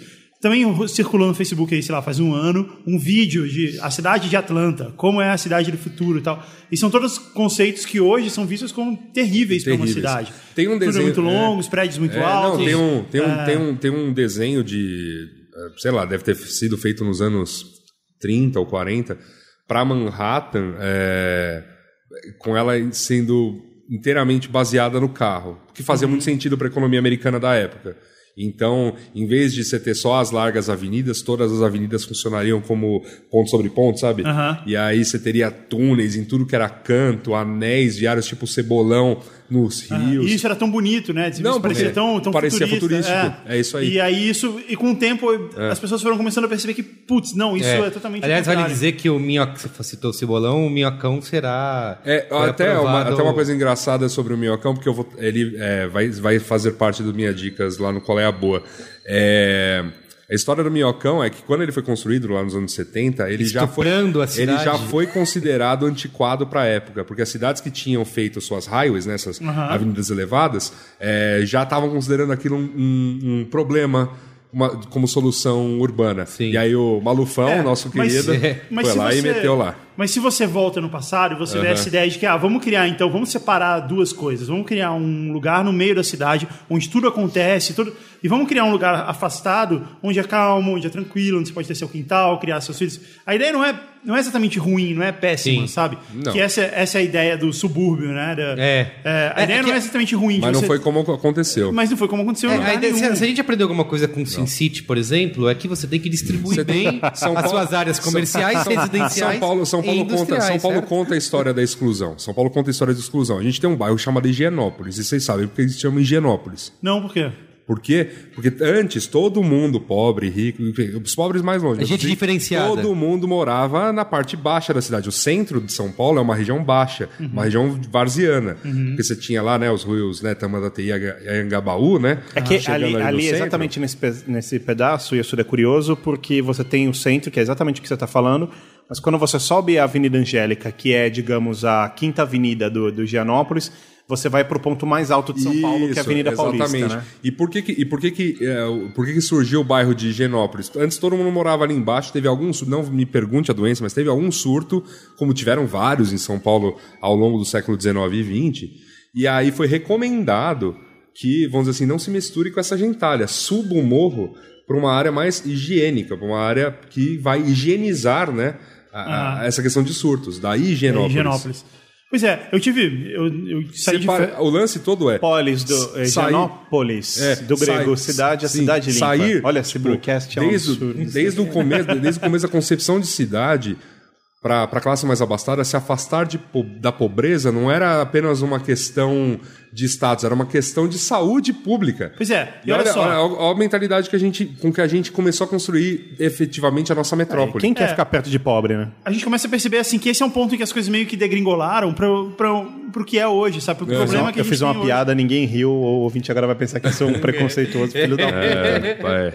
Que eu estive viajando agora e eu visitei quatro cidades muito diferentes. Foram Los Angeles, São Francisco, Yosemite, que é um campo ah, onde mora o, o Trevor, e, e Las Onde, Vegas. de onde É. vem o novo Mac, Merigo? O novo É. sistema operacional, que é tudo que me interessa. E, e Las Vegas. Vem de lá. E aí você Vem de lá assim, Los Angeles. Los Angeles é uma cidade bastante similar a São Paulo, guardadas as devidas é, é, proporções. Seu, refaz seu comentário. Los Angeles é bastante similar a. a- São fala alguma Paulo. coisa interessante. Que pro amigo ouvinte é perfeito. Por que? Eu não entendi. A Los Santos. Ah, Los Santos. Não, é igual. Eu vou falar isso depois. é, e, só que, então você vê que a construção é mais ou menos igual. Existe essa separação também, tipo, o sul da cidade, você passou da, é, na parte sul é pobreza, é tudo é, gueto, sabe? É onde mora o Franklin. é onde mora o Franklin, dá medo andar lá. É, e tem uma, uma parte que é toda rica, que é Beverly Hills, que é Hollywood, essa- isso daí, mais a parte do litoral, né, de Santa Mônica, coisa assim Que é onde mora o Michael. que é onde mora o Michael, exato. E. E era toda separada por highways. Para qualquer lugar que você vá, Tem você tem que andar carro. 10, 20 quilômetros. É, tudo muito longe. As coisas são muito É longe aí. umas das outras. E assim, mal dá para você ir pela rua no nível normal. Você tem que subir numa highway, numa, numa rodovia elevada, e ir, e ir por ela para chegar em outro lugar. E agora, o impressionante é como eles conseguiram pegar isso, que beleza, isso não foi uma boa ideia. E hoje, e hoje Los Angeles eh, talvez Tem seja a cidade mais, mais sofra com tráfego, igual a gente Sim, sim. sofre aqui. Tem, tem seus é. muitos problemas. Mas como eles começaram a mudar isso de uma forma mais, sei lá, gradativa, de uma forma mais é, organizada, sabe? Como, por exemplo, ter metrô, ter muito metrô, como ter a cidade, a cidade ser agradável para o pedestre, Sim, como é. você ter, é, você tem é, dentro de uma, você tem uma grande avenida que tem Você tem os comércio. recuos que É. são gigantes. Já me né? reclamaram de Los Angeles que o metrô não meio que leva É, o metrô é nada a pequeno, lugar é, nenhum. o metrô é é. pequeno, mas, mas ainda assim, é, é muito maior que aqui. Eu queria sabe? citar aqui Ah, pra bom. gente avançar na pauta, também, né, que gente? são a- as condições do, do urbanismo ideal. Que assim, a cidade deve ser compacta, atividades de comércio, serviços, lazer, educação e cultura, e as empresas próximas às casas dos funcionários. Ah, É, isso é então, importante. São Francisco é assim. E estimular E é o uso ali- de espaço público. Eu lembro que o Yasuda levantou uma discussão muito legal num post que você fez sobre os rolezinhos, que, era, que era isso, né? Se você. Como é que era a frase que você usou? Se o cara vai bater na sua porta, né? Se É, você assim, não. se, você, se, você, se você privar é, se você privar o espaço público da, da convivência com as pessoas, ou seja, se você incentivar, é, se, se o urbanismo proposto incentivar que as pessoas se, se enclausurem, quer dizer, que, que prefiram o shopping à rua, que Sim. prefiram o muro alto de um condomínio a um condomínio muito longe, afastado, a, a, a, a estar, no, a andar pelas, pelas ruas da cidade, é, é óbvio que elas vão ficar ermas, é óbvio que elas vão ficar. que, que assim, o, o, o investimento público vai ser menor lá, porque já que as pessoas não estão dando a menor bola, larga esburacado mesmo, larga mal iluminado mesmo. Porque, é, é assim, isso, só, e isso vai agravar os problemas da- da- dessas regiões da cidade. E, no- na verdade, até no sentido do rolezinho, era. é, o rolezinho tem lá seu, tem, tem uma série de, de causas né, que, que, que culminaram nisso. Uma delas foi a proibição de, de festas populares. Não estou aqui julgando o estilo musical que os caras gostam. É funk, beleza e tal, mas foi proibido isso. Foi uma lei votada no, no- na Câmara dos Vereadores meses antes dos rolezinhos começarem. Então você proíbe o cara que tá lá no bairro dele, ou seja, tá, tá perto de casa, tá com uma diversão lá, que enfim, em vez de colocar, sei lá, um tipo de limite, não, proíbe. Proibiu o baile funk lá na, na, na- periferia, o cara vai falar, beleza, meu, então vamos pro shopping. É, e aí vai invadir o espaço E da é isso. elite. Não, por quê? Porque o ponto. O A gente quer ponto, tomar um Nespresso e... o ponto, o ponto disso tudo é que, assim, as é, é, de alguma maneira, assim, algo muito, algo muito mais inconveniente vai bater a sua porta quando você simplesmente ignora o uso do espaço É. público ou proíbe. E eu acho que o pior, maior problema das cidades do, do Brasil é justamente a, im- a impossibilidade de você andar nelas. Porque existe uma coisa. Tem umas coisas no Brasil que, que você fala, pô, de onde veio isso? De onde veio essa ideia? Por exemplo, você é o dono da sua calçada. A calçada ela não é do, da- do município, ela é do, ca- do verdade. imóvel da frente. É. Então a calçada ela é diferente a cada 3 metros. Sim. Então é insuportável de você andar nela.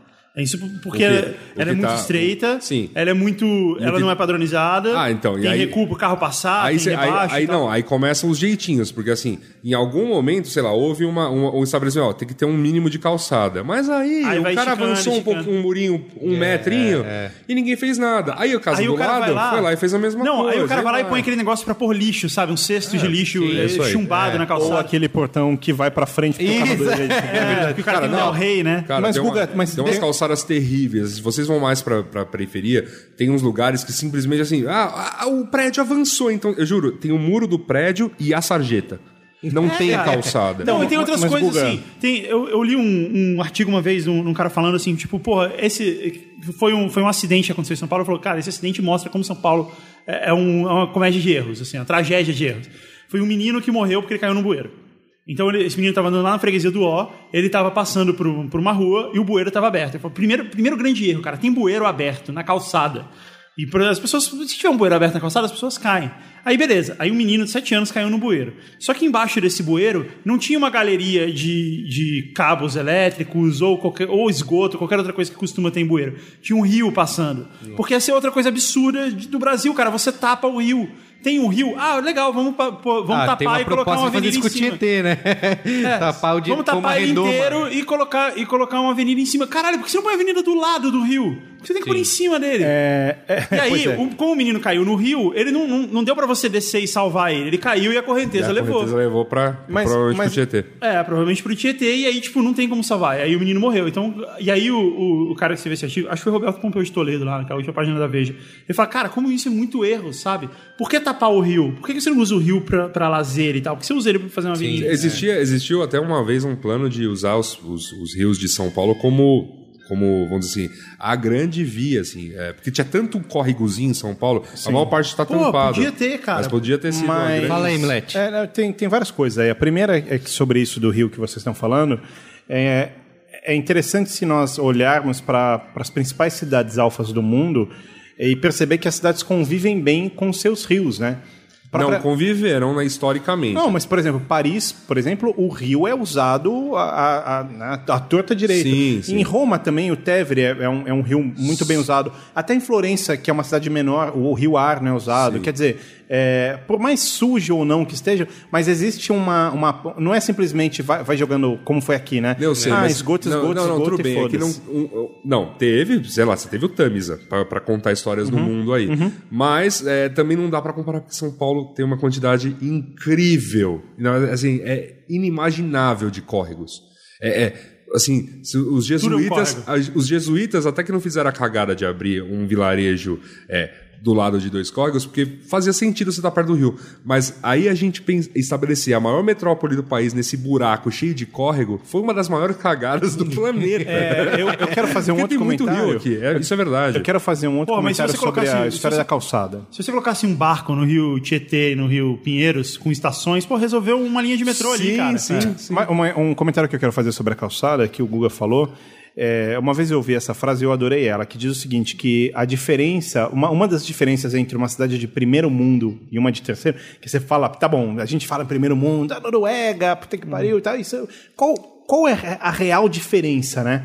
É que no primeiro mundo o bem público é visto como um bem público e no terceiro mundo o bem público é visto como um bem privado que é a história da calçada. Ou aqui em São Paulo, por exemplo, é a história do lixo na rua. Mas eu pago a taxa de lixo, eu pago o salário do cara que pega esse lixo. Então ele trabalha para mim, ele que pega isso para mim, né? Cara, então, assim, isso, isso vai para isso vai para tantos pensamentos. A gente estava discutindo e eu Claro, vou, mas, mas eu vou é- entrar é numa até- seara polêmica aqui é, é que a gente estava aquela coisa discutindo de antes. polícia, né? Que é tipo, eu já, eu já vi gente em, em TV, pro, polícias 24 horas, dando carteirada em polícia, falando, eu pago o seu salário. Pago Não, meus impostos. É isso, eu pago meus Pago meus impostos, eu pago o seu salário. né? Não, peraí, calma lá, vamos, Vamos separar lá, o é. bem público do Não, privado. cara, a gente, né? a gente- a ser- série, a gente tem uma série de pensamentos assim que vão longe. A gente estava aqui antes do programa começar, a gente estava numa polêmica sobre a questão do carro, por exemplo, que vai pelo mesmo, vai É, a gente vai. Passa ótica. só antes de a gente Manda. entrar nesse ponto que ele é. Ele É mais bem novo. polêmico. É. Porque assim, esses pontos do urbanismo ideal, que é a questão do saneamento, que é o serviço de abastecimento de água, coleta e tratamento de esgoto atingir 100% da cidade. Perfeito. Que a gente está tá bem longe disso. A mobilidade tem integração entre ônibus, metrô, trens, automóveis e bicicleta, e predominantemente ser transporte público. O meio ambiente, rios e mananciais poluídos, preservação das várzeas e o cu- cultivo de hortas comunitárias.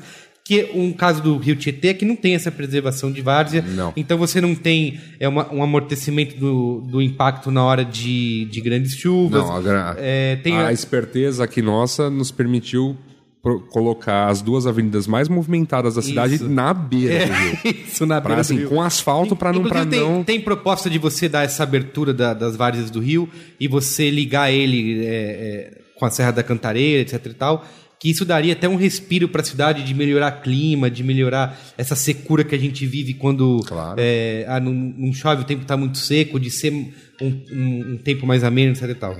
Tem a- o lixo, né? Você tem 100% de coleta, reciclagem, entrega voluntária até os sanitários controlados e ter a inclusão social desses catadores. E a tecnologia, você poder ter um comando para poder um co- comando central para poder controlar o abastecimento, a água, energia e os semáforos e ter também várias questões de edifícios inteligentes. Eu queria entrar nessa questão do trânsito especificamente, que a gente é, e não é só questão de, de- de todo mundo ter que andar de bicicleta, etc e tal, mas é uma questão de planejamento de trânsito que passa por um até no âmbito de semáforos. Eu sempre eh, eh, penso isso quando eu estou dirigindo em São Paulo, de como você para semáforo a semáforo, quadra a quadra. E, e assim, eu gosto sempre de pensar, eu falo, falei isso pro Saulo um dia, falei assim, tem um engenheiro de tráfego que parou, pensou, analisou, e ele decidiu que essa seria a melhor forma, que a cidade vai funcionar melhor desse jeito, então eu não vou discutir. Mas eu, eu fico pensando, será que não tem uma inteligência para fazer com, com que os semáforos conversem é, e permita com que eu ande mais quadras? Cara, não tem uma inteligência pra fazer com que o semáforo seja a prova d'água. É, Muito menos pra conversar cida- um com o outro. Isso, choveu em São Paulo, já era, Não, quebrou tudo. so- né? so- sobre isso, é, um- assim, não funciona sempre, tá? Mas em alguns lugares funciona. É, voltando da sua casa, por exemplo, para mim funciona. Que daí eu pego aquela Faria Lima inteira e tal. Aqui na República do Líbano também funciona. Às Paulista vezes, tem onda se eu, verde. se eu pego um farol vermelho, o que eu faço? Eu vou para a pista da direita e eu fico andando devagar até o próximo ficar verde. Quando ele fica verde, eu acelero e aí eu começo a pegar É, todos mas, os verdes, mas sabe? de sincronizar o sinal, às vezes é, uma, é justamente É uma- um recurso para fazer é, o trânsito andar mais devagar e não, e não, Rápido, entupir, né? É. e não entupir as, uma as deter- vias. uma determinada via, É, exato. você não chegar rápido na marginal, entendeu? Como eu falei, então algum engenheiro pensou. Não, e- sim. E assim, a gente também tem que lembrar que, assim, é, cara, mesmo a questão do semáforo inteligente, ela funciona se o planejamento da própria cidade, ela é- é- tem uma lógica mais fácil. Mas São Paulo, não tem uma lógica fácil. Sim. Você tem um bairro, você tem um bairro que tem aquele que tem a estrutura americana, né, que é quar- quarteirões quadradinhos que nem aqui é o Jardins, ou mesmo um pedaço um pedaço da Bela Vista, mas logo o bairro logo na sequência de você chegar na Marginal é a cidade Jardim, que tem aquele planejamento britânico de ruas circulares que não que te levam a lugar nenhum. Tem então uma é muito Não, complexo e, isso. e o Bexiga também atrás também, que também fica todo bizarro, Não, né? que, cara? que o bexiga, o bexiga na verdade Um é, labirinto. é um labirinto. Na verdade, ele tem é, o bexiga e o centro da cidade têm aspectos portugueses, que é excelente aproveitamento de relevo. Então, assim, de um rolê do centro até a marginal Pinheiros, a gente passou por quantos modelos arquitetônicos É. até agora? É, Três. verdade. Então, é difícil planejar, Sim. cara. Eu queria citar uma outra questão de aspecto de cidade inteligente, que isso em São Paulo ainda não tem, em São Francisco já tem isso. Porque assim, eu vi recentemente uma, uma pesquisa que dizia que acho que 35 ou 30% do trânsito de São Paulo é causado por gente procurando vaga para estacionar. Ah, e é um vi- número altíssimo. Eu vi um, eu vi um estudo sobre... um- Ok, mas 35 parece tão chutado, né? Não, não, não, mas Não, eu, não, a- é- a- eu- isso, isso eu me lembro de, há, muito, há muito tempo, tá? Ah, Um especia, alguns especialistas se juntaram e falaram, ó, para falar do trânsito da Rebouça. Rebouças é uma avenida aqui em São Paulo que trava Sempre. sempre. Sempre. É, Nunca vá pela Rebouças, 24 nunca horas tem por dia. é. E uma das soluções que, que eles davam é proibir cante, é, acesso de carro. Tipo, pros imóveis. Sim. Se, se fizessem isso, o trânsito na Rebouças, tipo, É. se deixasse a Rebouças apenas parecer um corredor, né? É, isso, de isso é uma coisa bem inteligente. iria, iria acabar. Óbvio que isso mataria praticamente o comércio. Não, né? mas, é, mas ia, pior ia ter o comércio, reclamação pior tal. que o comércio é o fato da Rebouças ter prédios residenciais com estacionamento, em- com entrada pela Rebouças. Sim. É, então, tem, em Brasília, a gente estava falando aqui, Brasília tem um, tem um aspecto engraçado que é o seguinte: quando Brasília foi construída, carro não era uma realidade, né? Era, um, Sim. é, era coisa de rico e mesmo assim as famílias tinham um só e tal. Mas ainda assim, por algum motivo, a cidade foi construída muito para carros. Mas ela tinha uma característica, assim, ela tem as super quadras, né, que a gente fica nos prédios, e as lojas. E, e a quadra é como se fosse um quarteirão voltado para o centro existe- dele, assim, como se fosse um jardim. Existe também um É. motivo para ela ter sido construída para o carro, né? Ela foi encomendada, ainda que seja Lúcio Costa e. Niemeyer, ela foi encomendada pelo Juscelino Kubitschek. E encomendada para o futuro. É, Não, não, e, É, e um é, presidente que incentivou muito a indústria automobilística Mas no então, país. as lojas, elas eram voltadas para dentro do, do quarteirão, assim. Sim, porque- sim. Então, eh, não era voltada pra rua, pro, pra, pra pista, sabe? Era Sim. voltada pra dentro do quarteirão. O que eu queria concluir. Então, e aí, não, peraí, rapidão. E aí, eh, em algum momento no, no meio da história, as lojas começaram a naturalmente se virar pra pista. Sabe? Elas, fo- então, assim, o imóvel é todo construído para que a frente dela seja pra calçada, é, pra, pra parte de trás, e aí aos poucos elas foram se virando e virando pra pista, virando pro estacionamento. Sim. Porque, tipo, o, o carro passou a, a ser uma realidade. Sim. O que eu queria concluir com a questão do, desse, dessa porcentagem grande do trânsito ser causado por gente procurando vaga é porque tem algumas iniciativas em cidades, como São Francisco, por exemplo, que são é, aplicativos que te dizem onde tem uma vaga de estacionamento e você pode, inclusive, reservar essa vaga. É, ou você pode. Tem essas. Aqui no, em São Paulo a gente tem o Zona Azul, que é tudo você tem que comprar o talãozinho, não sei o quê, e tem. essa- essas coisas serem automatizadas, né? Você poder é, comprar o negócio direto ali na- no, no, no totemzinho. Outra, outras Não é nem iniciativas. comprar que- direto né, cara? Tem um sensor. Isso, assim. sensor que cobre, um Pra sem não ser que parar você possa usar o seu celular, É, né? Isso, tem, você pode usar o celular para pagar, existem iniciativas como É. essa. Outras coisas, outras iniciativas que existem pelo mundo é de você ter carros compartilhados, né? Então você não é dono do seu carro, você tem um carro que você que nem você tem aluguel de bicicleta, né? Você pega pelo aplicativo, você reserva um carro, é, usa ele até onde você tem que ir, e aí você deixa ele no local, marca no aplicativo que você deixou ele ali e simplesmente É, vai embora. mas aí o carro não é seu, o carro é alugado. É, São Francisco tem muito isso. É igual o lance da bicicleta do Itaú, sabe? Essa bicicleta compartilhada, isso aqui é um carro. São Francisco tem muito isso, até porque São Francisco tem o estacionamento mais caro ever. Assim, é muito caro. Meia hora custa 6 dólares. É, Então não vale a pena ter o carro. mais caro, caro é. que em Nova York, em Manhattan, É não mais é. caro que Nova York, é. É bem mais caro, aliás. Chega a ser, assim, chega a não compensar. É melhor você ir de táxi. Mesmo que você esteja sozinho, mesmo que seja curto, é melhor você simplesmente ir de táxi, porque ir e volta de táxi vai ser mais barato do que o estacionamento que você vai pagar. Sim. Que era o que a gente fazia lá. Ou então de Olha, Uber, né? é, essa coisa de carro, assim, é, Ninguém usa táxi mais, é só acho que Uber. agora a gente vai, a gente deixou o polêmico pro final, que é o carro. Não, acho que Não, é uma- tem mais? Acho que, acho que- Tem- não, não, não, tem um monte de pauta ainda, cara. Esse Tá. programa é longo. A gente vai ter que fazer uma parte 2. É, o, que, eu- o que eu quero falar sobre carro é assim: é, o Merego que, é, Você Olha também vai leva... fazer uma acusação. Não, não, não, não. Pensou bem. Você, Guga, também leva seu filho pra escola de carro? Não, Não, não mas o Merego leva.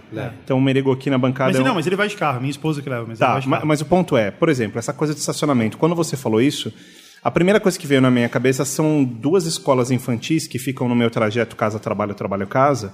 É, E é bizarro, porque em horários, se eu passo por lá em horário de chegada, mas principalmente em horário de saída, não só estacionam na calçada, como fazem fila Sim, dupla Sim. e engolem É, na é, rua. eu já, antes de ter filho, eu até inclusive pensava isso.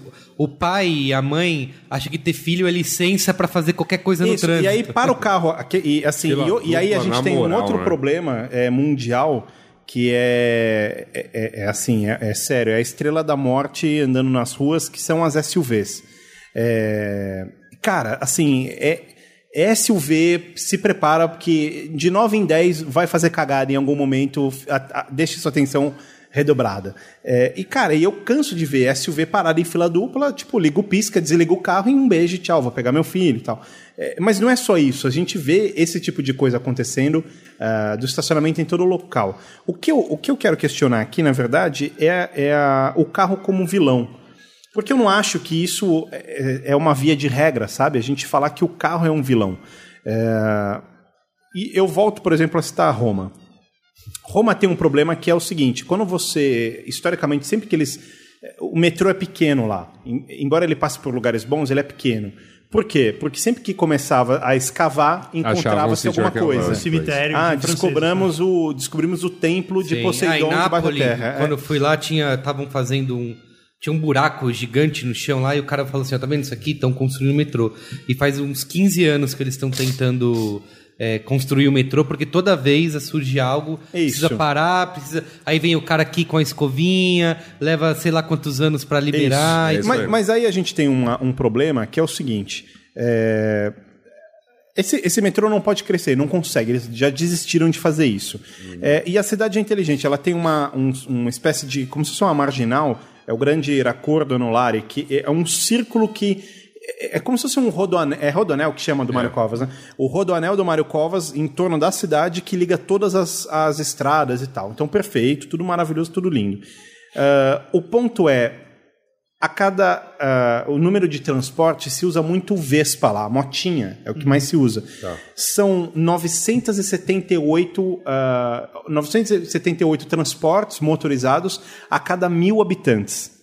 Então significa que a cada mil pessoas, mais ou menos 22. 20, 22 não tem uma motinha 22 ou, ou um carro, Sim. isso. Não, eles param Eu- os carros um em cima dos outros, assim, porque Isso. é tudo. É, e os carros são pequenininhos. É, eles os vão- smarts, é.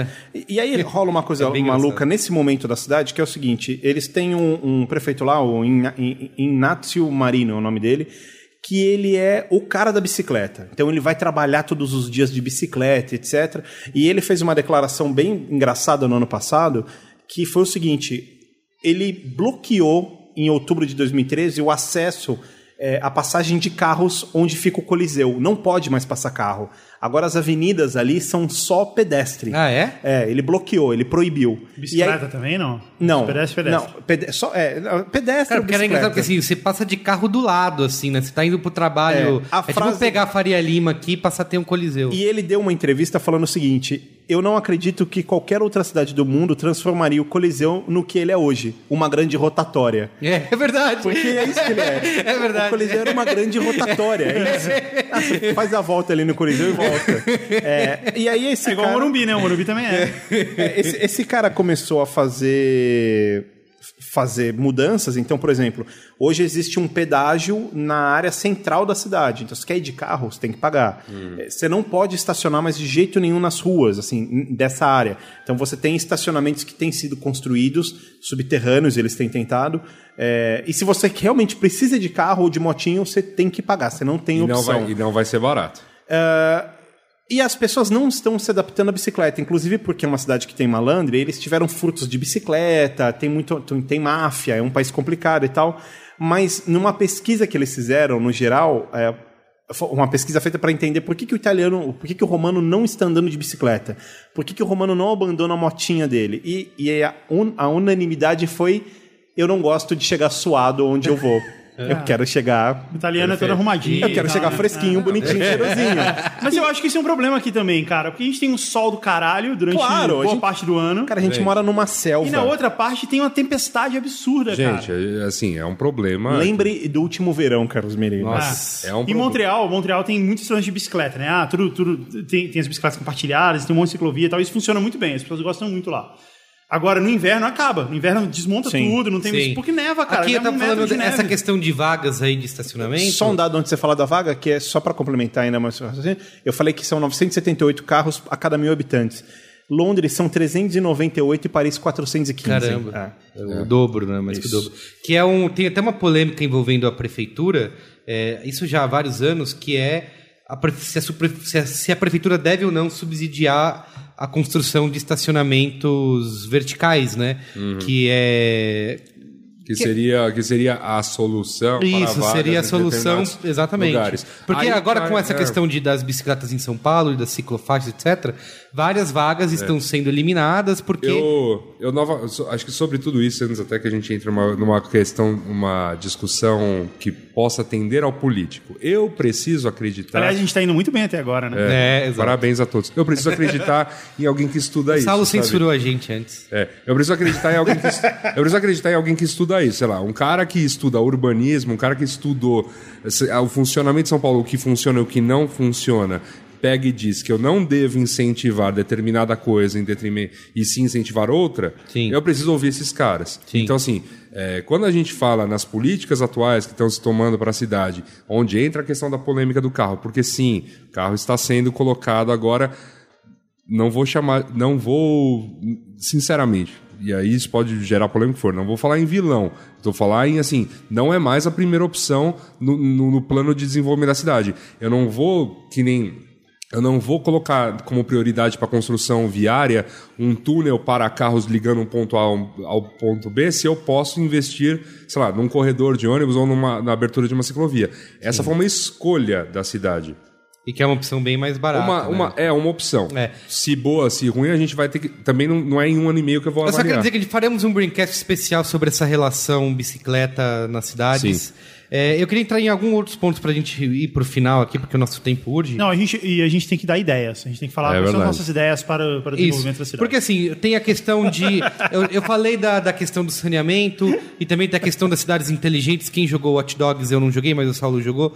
Tem aquela questão, puta, mas que burro, fazer um sistema único para controlar a cidade inteira. Isso. Mas, na verdade, assim, tem um- faz um pouco de sentido isso, porque é, a gente tem muito desperdício, eu não, não lembro o número, a porcentagem, mas desperdício de água é jogado 35%. é, 31, qualquer, qualquer número vago. É, A água é desperdiçada por causa de vazamento, e você não tem um controle é, inteligente disso, com um sistema que controla isso. Iluminação também, você O não... Alckmin discorda. Você... é, é, na casa dele não falta, né? É, tem uma questão, a iluminação é outro ponto importante, porque você não tem um sistema inteligente que tenha todo o sistema elétrico da cidade conectado e você possa dizer quais postes estão com problemas, quais estão ligados durante o dia desperdiçando energia. Então, é, você ter um controle disso, você ter lâmpadas é, econômicas. É, a etc. lâmpada vai, vai ser proibida, né? A partir do ano que vem, eu acho. As lâmpadas incandescentes. É, Isso, exato, Eu exatamente. tô fazendo Vai virar, estoque já. vai virar tudo inclusive. LED. É, vai virar tudo LED ou essa lâmpada Ou. é, econômica que a gente tem eletrônica. Certo. Isso. Eu tô fazendo Tem- um estoque já, depois se você- quem quiser comprar. Sei lá, outras alternativas inteligentes. Aqui no Brasil a gente teve no, no estádio Pituaçu, é, e acho que no Mineirão também rolou isso, de você ter é, as, as placas solares que, que vão coletando energia durante todo o tempo, elas conseguem fornecer energia para o próprio, pro próprio estádio, e no caso acho que do, do Mineirão, consegue dar energia para 700 casas ao redor. assim. Então, são pequenas soluções é, tecnológicas e que, e, e que vão resolvendo problemas do dia a É. dia e que se isso tomar uma proporção maior, pode economizar uma boa grana para a cidade, Sim. entendeu? Pode ter um... 35%. Isso. Tem umas, tem umas soluções de energia muito loucas. O pessoal tava. Sabe esse tipo de plataforma que é muito testada hoje em dia em, em baladinha, só pro cara falar, ah, balada sustentável, tal, que É, Só- a, a pista de Só dança- você vai em balada. É. Você, Tem um monte de evento aí, qualquer camarote. você é o nosso representante da balada. Mas enfim, tem uns lugares que fazem isso, que tipo, eles botam, sei lá, uns painéis, né, no, no chão. Aí quando você vai pisando, dançando na, no Você painel, gera você tá energia. gerando energia Isso, pra balada, não sei o que é. lá. Existe uma galera testando uma solução mais ou menos, é, é quase isso, tá? Mas não é bem isso. De tipo, pera- peraí, se as pessoas andam pela calçada, e essa- a cal- se a calçada for- tivesse esse sistema, ou seja, enquanto o cara é pedestre, Tá produzindo. ele tá Pô, produzindo seria uma... energia. Imagina Então, isso tavam na testando. Times Square. Ah, não, estavam testando uma parada dessa. Assim, claro, ainda não é viável. Tem aqui é, outra questão das, mas- das cidades mais verdes, que é essa toda essa história de produção local, de ter hortas em todo lugar. Eu não visitei, mas quando eu estive em Nova York, eu vi lá alguém comentando que no Brooklyn tem uma, uma- um negócio gigante de 6 quilômetros É, lá o que é um green, green Rooftop lá. Isso, exato. Tem jardim jardim vertical, né, que eles chamam e tal. Não, é, é, é existe é, o conceito de jardim vertical é que quando você constrói na parede, né? Sim. E tem a, o, lá que é muito famoso, é, são, você aproveita os rooftops, né? Que é o, é o topo dos prédios. E faz lá horta você ali. faz hortas. É. Ah, isso é, brilhante. E tem todo essa, esse incentivo né, de desenvolvimento de comércio local, né? De Aham. você comprar coisas que são produzidas no, no Brooklyn, a É, cerveja. isso, isso para eles ainda é muito interessante, porque nos Estados Unidos, 60%, isso é sério, tá? 60% é o número de verdade. 60% do que o americano consome é industrializado. No nosso caso são 30%, não 35%. é, É, é, inte- é- é realmente interessante, que é sempre um choque quando você chega lá e assim, o número de. nossa, deu uma saudade do Five Guys agora, cara. Cara, eu não tenho. Não, mas tem uma coisa que eu não sinto muita saudade lá, que é justamente isso. Tipo, se você passa uma longa temporada nos Estados Unidos, você começa a sentir falta, sabe, de verdura e fruta. Porque não, tem. Nossa, Jamais- isso é uma coisa jamais que aconteceria assuda. comigo. Eu sinto uma, eu sinto uma falta. Nossa. Assim, Não, eu como isso, eu, como legumes, eu, eu, gosto mas disso. eu chego a sonhar com alface. Mas, ô, ô, Yasuda, eu disco... que cidade, por exemplo? Porque eu acho que Nova York não, não, é, Não, não, não é. oferece opções Ah, saudáveis. mas, mas Chicago é mais dificinho de Ah, achar. tá. sim. Ah, tá. Ah, é Eu bem mais eu difícil de É, achar. e, e quando em Orlando eu percebi isso, porque eu passei umas sem- 10 dias lá e era só comendo trecheira nessas É. Mas, cara, em Nova York tem mais opção Não, Nova- saudável Nova do York que... tem, óbvio. Porque Nova York é aquela cidade cosmopolita. Você vai ter esse, esse, esse negócio incentivado. Agora, vai comparar. Óbvio, a gente reclama do preço da nossa jaqueta aqui, blá blá blá blá. Vai comparar o preço de, de, de todos esses itens não industrializados em Nova York com os nossos daqui. Sim. Sendo gente- duas metrópoles. gente- eu falei bastante de da gente encontrar, acho que as cidades do futuro, as cidades inteligentes, que é o nosso tema, precisam encontrar o papel, qual é o papel que a tecnologia vai desempenhar nisso. Hum. E a gente acho que está muito atrás disso numa cidade como São Paulo, por exemplo. Tem muito a se fazer. Óbvio que é uma cidade Tem, gigantesca, tem. isso vai demorar um tempo. Acho que passa. É, é que assim, independente de qualquer tecnologia, acho que a gente até falou lá no começo, é. é, não necessariamente passa apenas pelo uso de tecnologia. A tecnologia vai ajudar, mas assim, é, existe um planejamento, por exemplo, de, de eu ter uma central que, que diga quais lâmpadas estão sendo usadas ou não? Não, não existe. Não então tem. não adianta eu enfiar uma tecnologia aí. Não adianta eu simplesmente falar, estou abrindo novos sinais, novos semáforos inteligentes se não tem uma É, mas, central mas tem bolada coisas pra... bem simples. Você tem um aplicativo para o Zona Azul, por exemplo, que já É, resolver muita isso. coisa. Já, bastante. Isso, Já bastante. facilitar, inclusive na própria arrecadação, ia resolver bastante coisa. É, esse lance de aplicativo de, de vaga também não é algo complicadíssimo de dá pra você. fazer. Eu sei que vocês não são grandes. É, então, mas a, a uma ou outra experiência vai ocorrendo. É claro que, tipo, pra, é, é, novamente, não No é. Caso do Uber, eu acho que é, uma outra não é um- ferramenta. e, e não é um órgão público É. que vai ter ideia de todos os aplicativos, saca? É, o Uber é aquela coisa, uma iniciativa, enfim, de, de uma empresa que tá vindo, que tá, aliás, está tendo da polêmica em uma série de cidades. Sim, Por sim. conta do, do- do- É, da história tem uma dos série de aplicativos que podem conversar com a cidade, né? Sim. De entender o que está acontecendo na cidade no momento e te ajudar. Ah, Ah, uma coisa super supérflua, vamos dizer Mas outra assim. coisa, que acho ver- que peraí, outra coisa, rapidão. Aqueles aplicativos de você é, reservar re- mesa em restaurante, que sabe quando tá cheio, quando tá vazio. E vo- Não, cara, tipo ônibus. Você poder traquear o ônibus no, num, num aplicativo no seu telefone, cara. Não é maravilhoso Isso, isso? é, isso é, fácil. Pô, Isso o ônibus tá existe, vindo, eu sei isso onde tá o ônibus. existe, Não, isso. cara, isso é ridículo Isso de ser feito. existe É, em existe. São Paulo. Existe em São Paulo? Existe. Tem. Já? Pô, parabéns. Tá Tem. vendo? Tá vendo vocês que não andam de ônibus aí, ó? Tem eu, eu, eu pego o ônibus e eu, ah, olha só, o ônibus tá, começou a sair do terminal bandeira. Aí eu desço o elevador, vou até o ponto e pego. Lembra aquela Olha que proposta? maravilhoso. aquela cara. proposta chinesa do, dos, dos ônibus que são vazados, então eles passam por cima dos carros. É, e as pessoas não param. Você já viu isso? Não, não vi. Tem um videozinho super. É, é bem maneiro, É um né? conce- é conceitual, óbvio, mas, cara, é, é muito louco, assim, porque os- o ônibus passa na, na rua, é, em cima dos carros e ele não para nos pontos.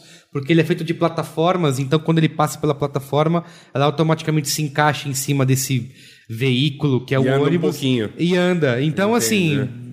Loucura. Aí ele mas- cobre sua visão, você capota é, e enfim. morre assim que ele É, passa. Assim, eu queria só o último ponto pra vindo. gente partir pro final, que eu falei, a gente falou bastante de tecnologia, mas eu acho que um outro ponto que as cidades precisam muito e os administradores dessas cidades precisam aprender a usar é, é se comunicar direito com, com a população.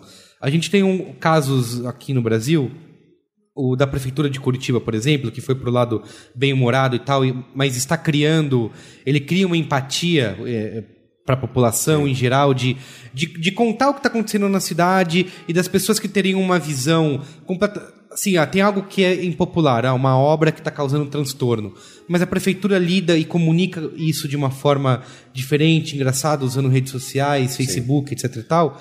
E isso dá uma outra imagem. Claro. Eu- uma coisa que eu falei, assim, com isso da Prefeitura de Curitiba, eu tinha sido falado, cara, como que uma cidade como São Paulo não tem uma presença massiva em redes sociais, em Facebook, Twitter, Instagram, cacete A4, para comunicar para as pessoas o que está sendo feito e explicar, porque eu via muito isso, assim, críticas, entrava no Facebook, estavam criticando a Prefeitura por ter tomado algumas decisões, e aí você ia ler, sei lá, uma entrevista do prefeito, alguma outra análise aprofundada, dizendo isso está acontecendo por causa disso. E eu falava, "Meu, por que, que a prefeitura não faz isso?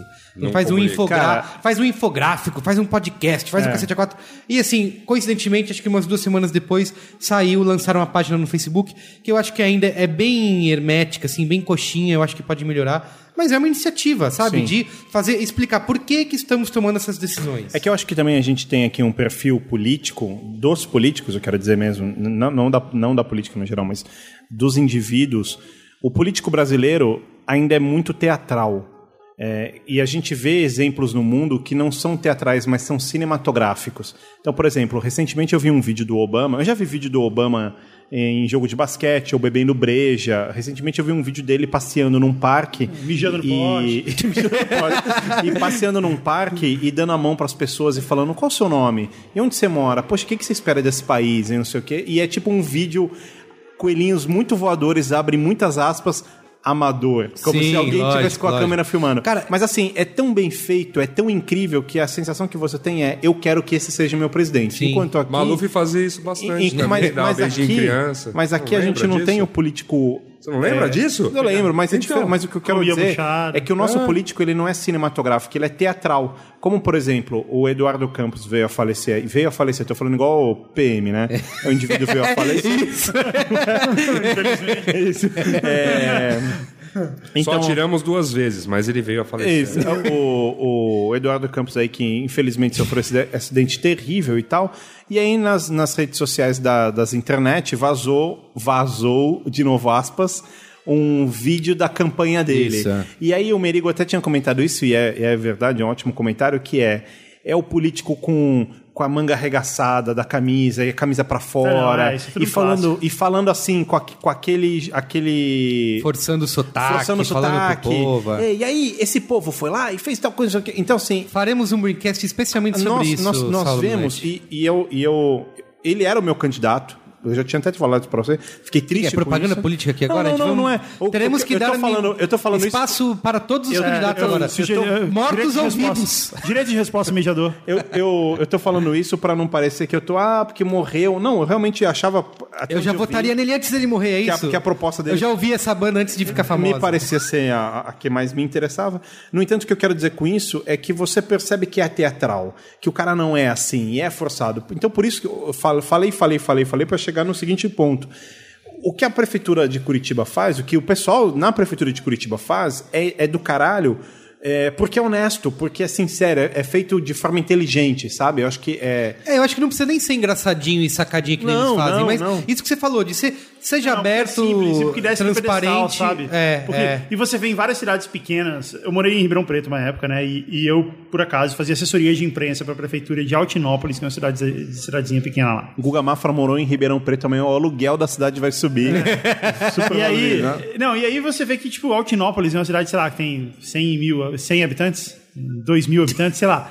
Tem, não tem ninguém lá. E justamente por ser tão pequeno, o prefeito conhece todo mundo, Sim, todo mundo conhece, sim. assim, é uma comunidade ali que todo mundo Sim. se conhece.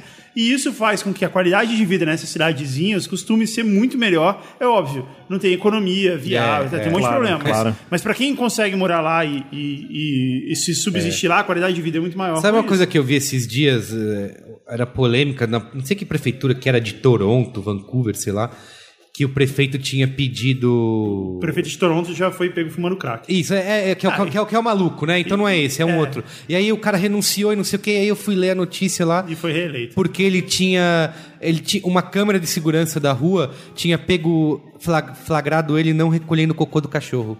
E aí deu um, isso deu um puta bafafá na cidade e o cara teve que renunciar. Não, mas Aqui é, a gente Que, teve... faz, que é coerente, né? Aqui, Tipo, aqui meu, a gente então, eu teve posso- o Eduardo Paes jogando na casca de banana uns tempos atrás também, deu um rebuliço. Eu posso, lá. eu E- posso mas dar minha, continuou lá, né? Posso dar a minha ideia genial para a cidade de São Paulo? Deve.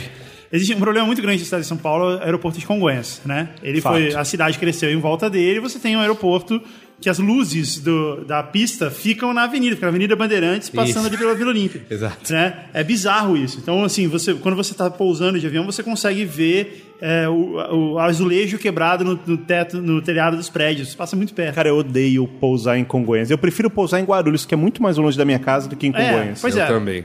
Pois é, e é um problema. E assim, como um aeroporto, ele precisa estar perto de um lugar onde não tenha nada construído, onde não tenha prédios. Que é completamente o inverso. É, se tiver. Pois é, que é completamente. inver- Mas se bem que foi, quando foi construído não tinha nada, né? Que a exploração imobiliária foi construindo um monte de coisa ali, Isso. tipo, era muito liberado. Ah, dá um alvará aí, pô, tamo aí, constrói aí. Bom, a gente precisa de um lugar onde o aeroporto possa não, não ter nada, não ter prédios altos. De preferência que tenha água, tenha um rio, alguma coisa assim, isso ajuda bastante também, justamente para manter um, um isolamento ali da pista. E ele tem que ter trem por perto, tem que ter transporte público, que é outro problema de, do aeroporto de Con- Congonhas, é, verdade. difícil chegar lá. Então- E a gente tem uma área em São Paulo que tem exatamente isso, cara. Que é praticamente inutilizada. Que é o Autódromo de Interlagos. Não tem nada lá, Mas cara. existe, mas aí que Não, tá. olha só, o existe, Autódromo de Interlagos... existe um plano de fazer um aeroporto para as bandas de lá. Peraí, o não, Autódromo não, de não. Interlagos Cê- tem duas estações de trem do lado. Você tem ido pra Interlagos ultimamente? Cara, Não, peraí, tem duas. tem- não, o autódromo especificamente. Não, eu sei, Ele é, mas é- metade dele é, é- tem uma represa ali, né? Então ali não tem, não tem como ter prédio, você não vai construir prédio em cima da represa ainda. Uhum. Né? E tem duas estações de Mas lá trem. tem o circo da Fórmula 1. Exatamente. Não, mas espera aí. Eu não vou decepcionar os meus os fãs do, do, do, Do Rubinho. esporte Do esporte sonolento. É. Porque assim, no momento. Do esporte mais sonolento que tem notícia. Cara, e cabe o aeroporto. Eu já vi no Google Maps, cabe o aeroporto lá. Então você você pode pegar. Parabéns! cabe- que projeto de engenharia!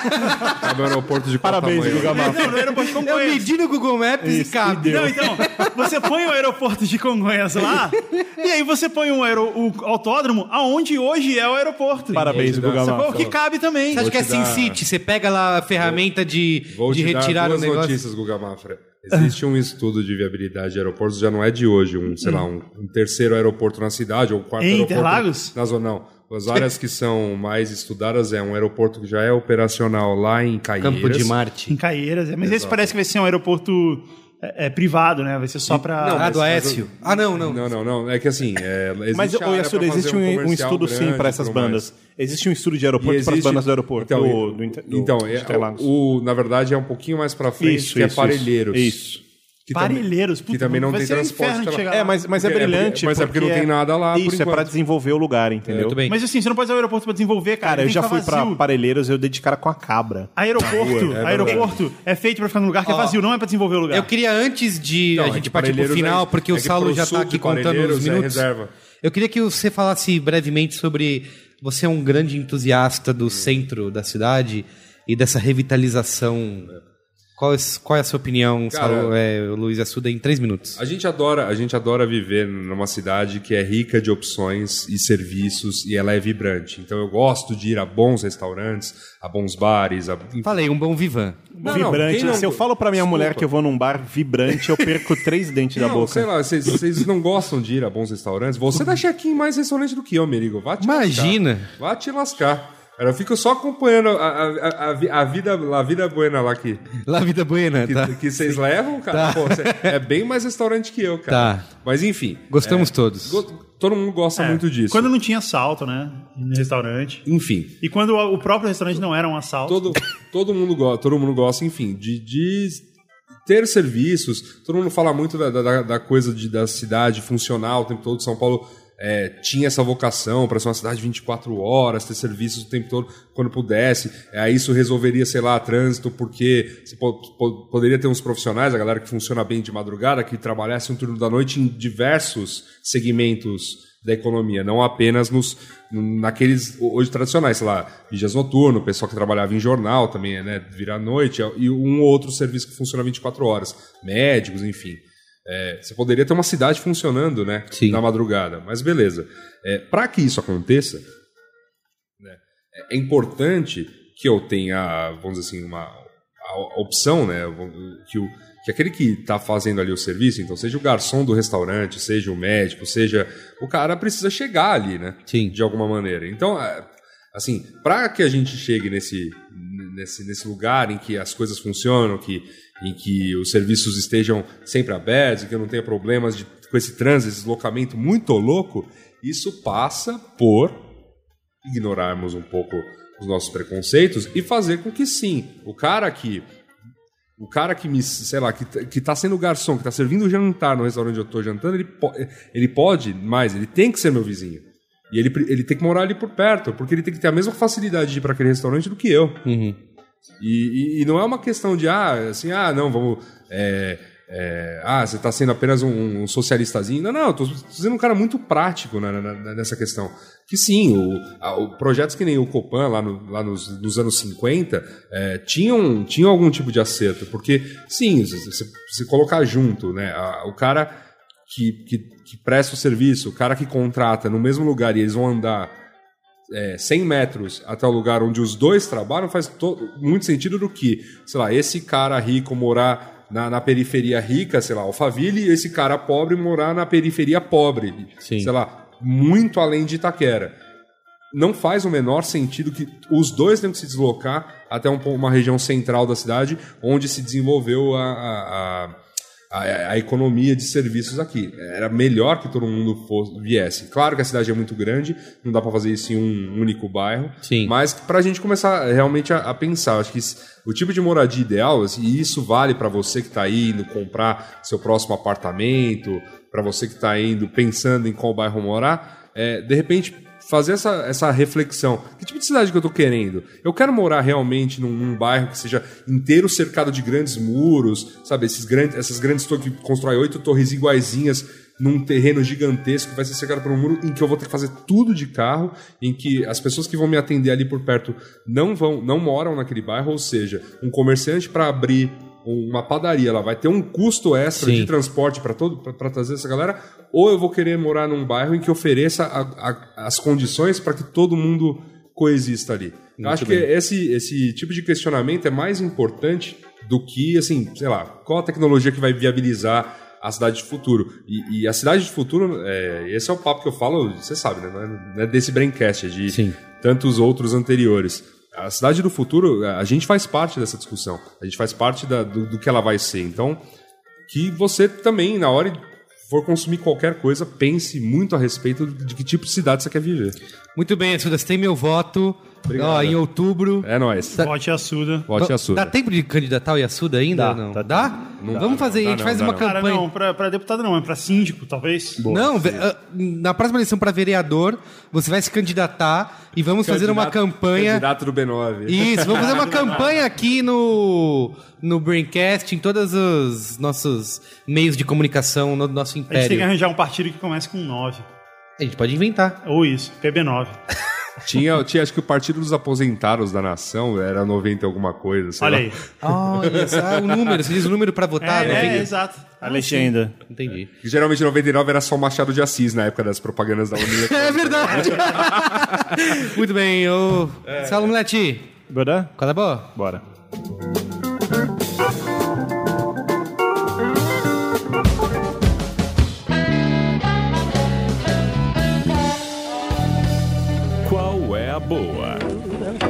Qual é a boa? Quem vai começar? Qual é a boa aqui? A gente não precisa mais de fone? Não? Se quiser, que você beleza. Começar com a boa Luiz Assuda que está de frente para nossas Estou de câmeras. frente aqui para De frente com o Gabi. nosso amigo telespectador aqui do, do Qual é a Boa, né? Imita a Marília Gabriela aí, Assuda. Ah, não vou, não, eu não sou bom nessa imitação. Mas enfim, vou dar eh, dicas para complementar o, o conteúdo do nosso Braincast aí sobre cidades do futuro. Tem dois blogs bem le- legais e interessantes. Um deles eu tive o prazer de tomar um, chopp esses dias aí. eh, Um em- blog? Que legal. Não, com, com o, o blogueiro, né, por trás Ah, do tá. blog. Que é um, um site chamado São Paulo Antiga. Justamente ajuda a contar a história dessa cidade que maltrata a sua história, né?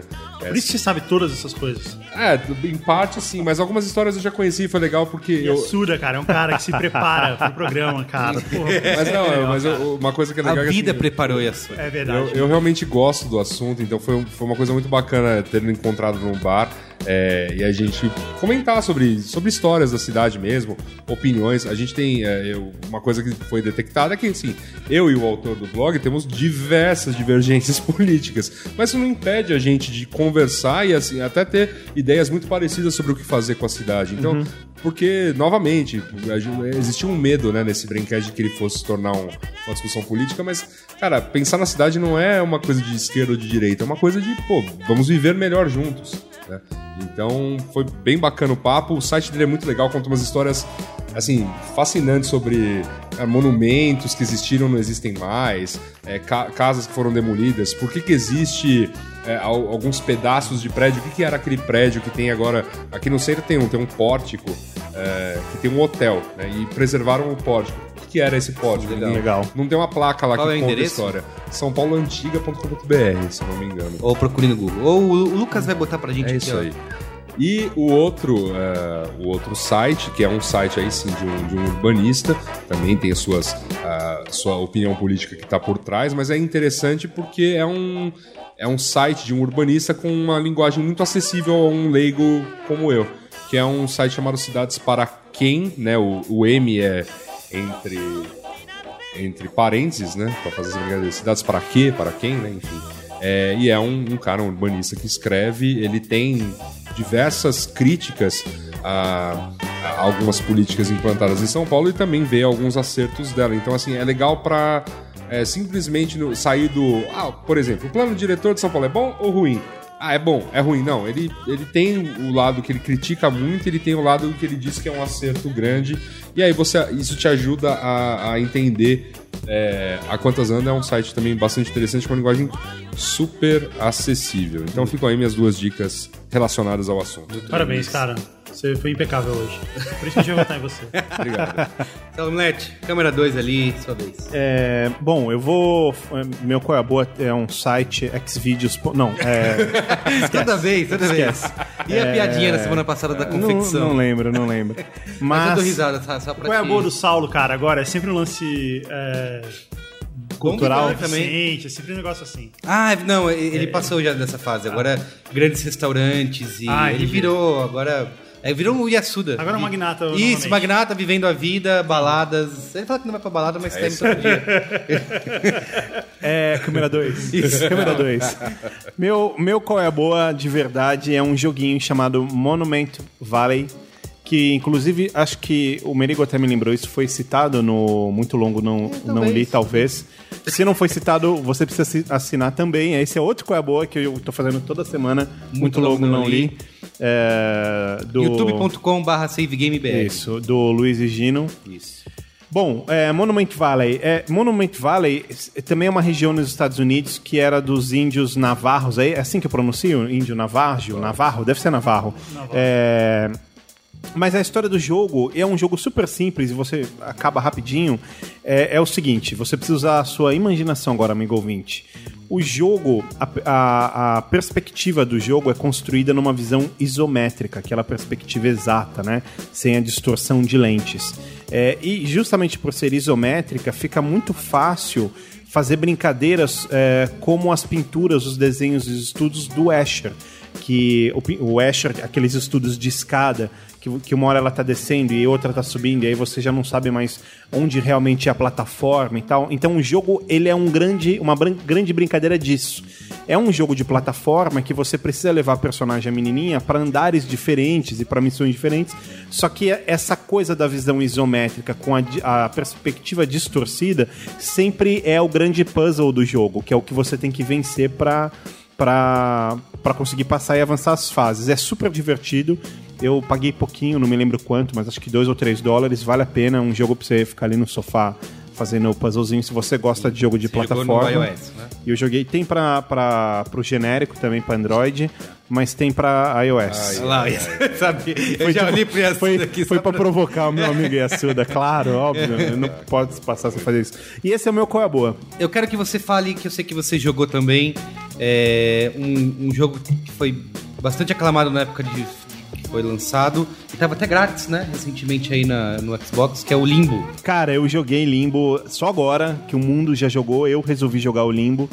É... Sempre é tempo de jogar Limbo. E, cara, sempre é tempo de jogar Limbo, amigo ouvinte Limbo. Mas você jogou no... Eu achei que você jogou no Isso aqui- Xbox. Não, joguei aqui. Ah, Cara, é, é a coisa mais linda, assim. Esse jogo é uma obra de arte. Mas eu, eu nem quero fazer disso daqui um qual é a boa, mas vamos citar. É, porque é tão, é tão perfeito, assim, graficamente, visualmente falando. é- ele, é, ele, é, ele é escandinávio, né? Foi feito na Escandinávia, acho que na Noruega ou Dinamarca. Mas tem um refinamento, uma, um acabamento, Todo assim. PB, Cara, né? é, é absolutamente incrível. É legal, eu acho o legal do Limbo é assim, como a ausência de trilha sonora, ou tem alguns, só algumas partes, Uhum. né, com, com a música. Isso deixa o negócio mais incrível ainda. E assim, e como ele não te conta, você começa jogando Limbo, ele não te conta nada, né? É, ele você, não você é um tem- menino e a sua Isso. irmã desapareceu e É. é, isso. E aí vai lá. É, eu nem sabia que era irmã, agora que você falou, eu fiquei sabendo. Eu pensei que era peguete dele. Mas não tem trilha sonora e são só aqueles sons diegéticos. Cara, é muito bom. É, é muito, muito, muito bom. Muito bem. Gustavo Daquino. Então, eu falei pra você, cara, eu tive de férias e aí por isso eu consegui fazer muitas coisas divertidas e eu juntei muitas muitos qual é a boa legais, mas agora faz muito tempo isso e já voltou ao normal. Ah, Então, eu nem é, primeira coisa, tire férias, cara. Isso é um ótimo qual é a boa. O- ele- Vale a pena. Você fala que os Qual é a Boa do Saulo são todos beneficentes, etc. e tal, E os seus são todos assim, coisas. O meu o- Dicas para viajar, ou meu- tire ah. férias. Não, o meu, meu qual é boa é Qual true, é a boa cara. São as coisas, o meu qual é boa é true. Ele é, Tá bom. Ele é, pois é. Porque Como são a coisas que eu ostras realmente na. Noruega. Isso é fácil de Então, fazer. há muito tempo, é, há muito tempo, eu e o Cris Dias já falamos aqui várias vezes que, ou seja, meu Qual é a Boa tem o selo Cris Dias de qualidade. Tá.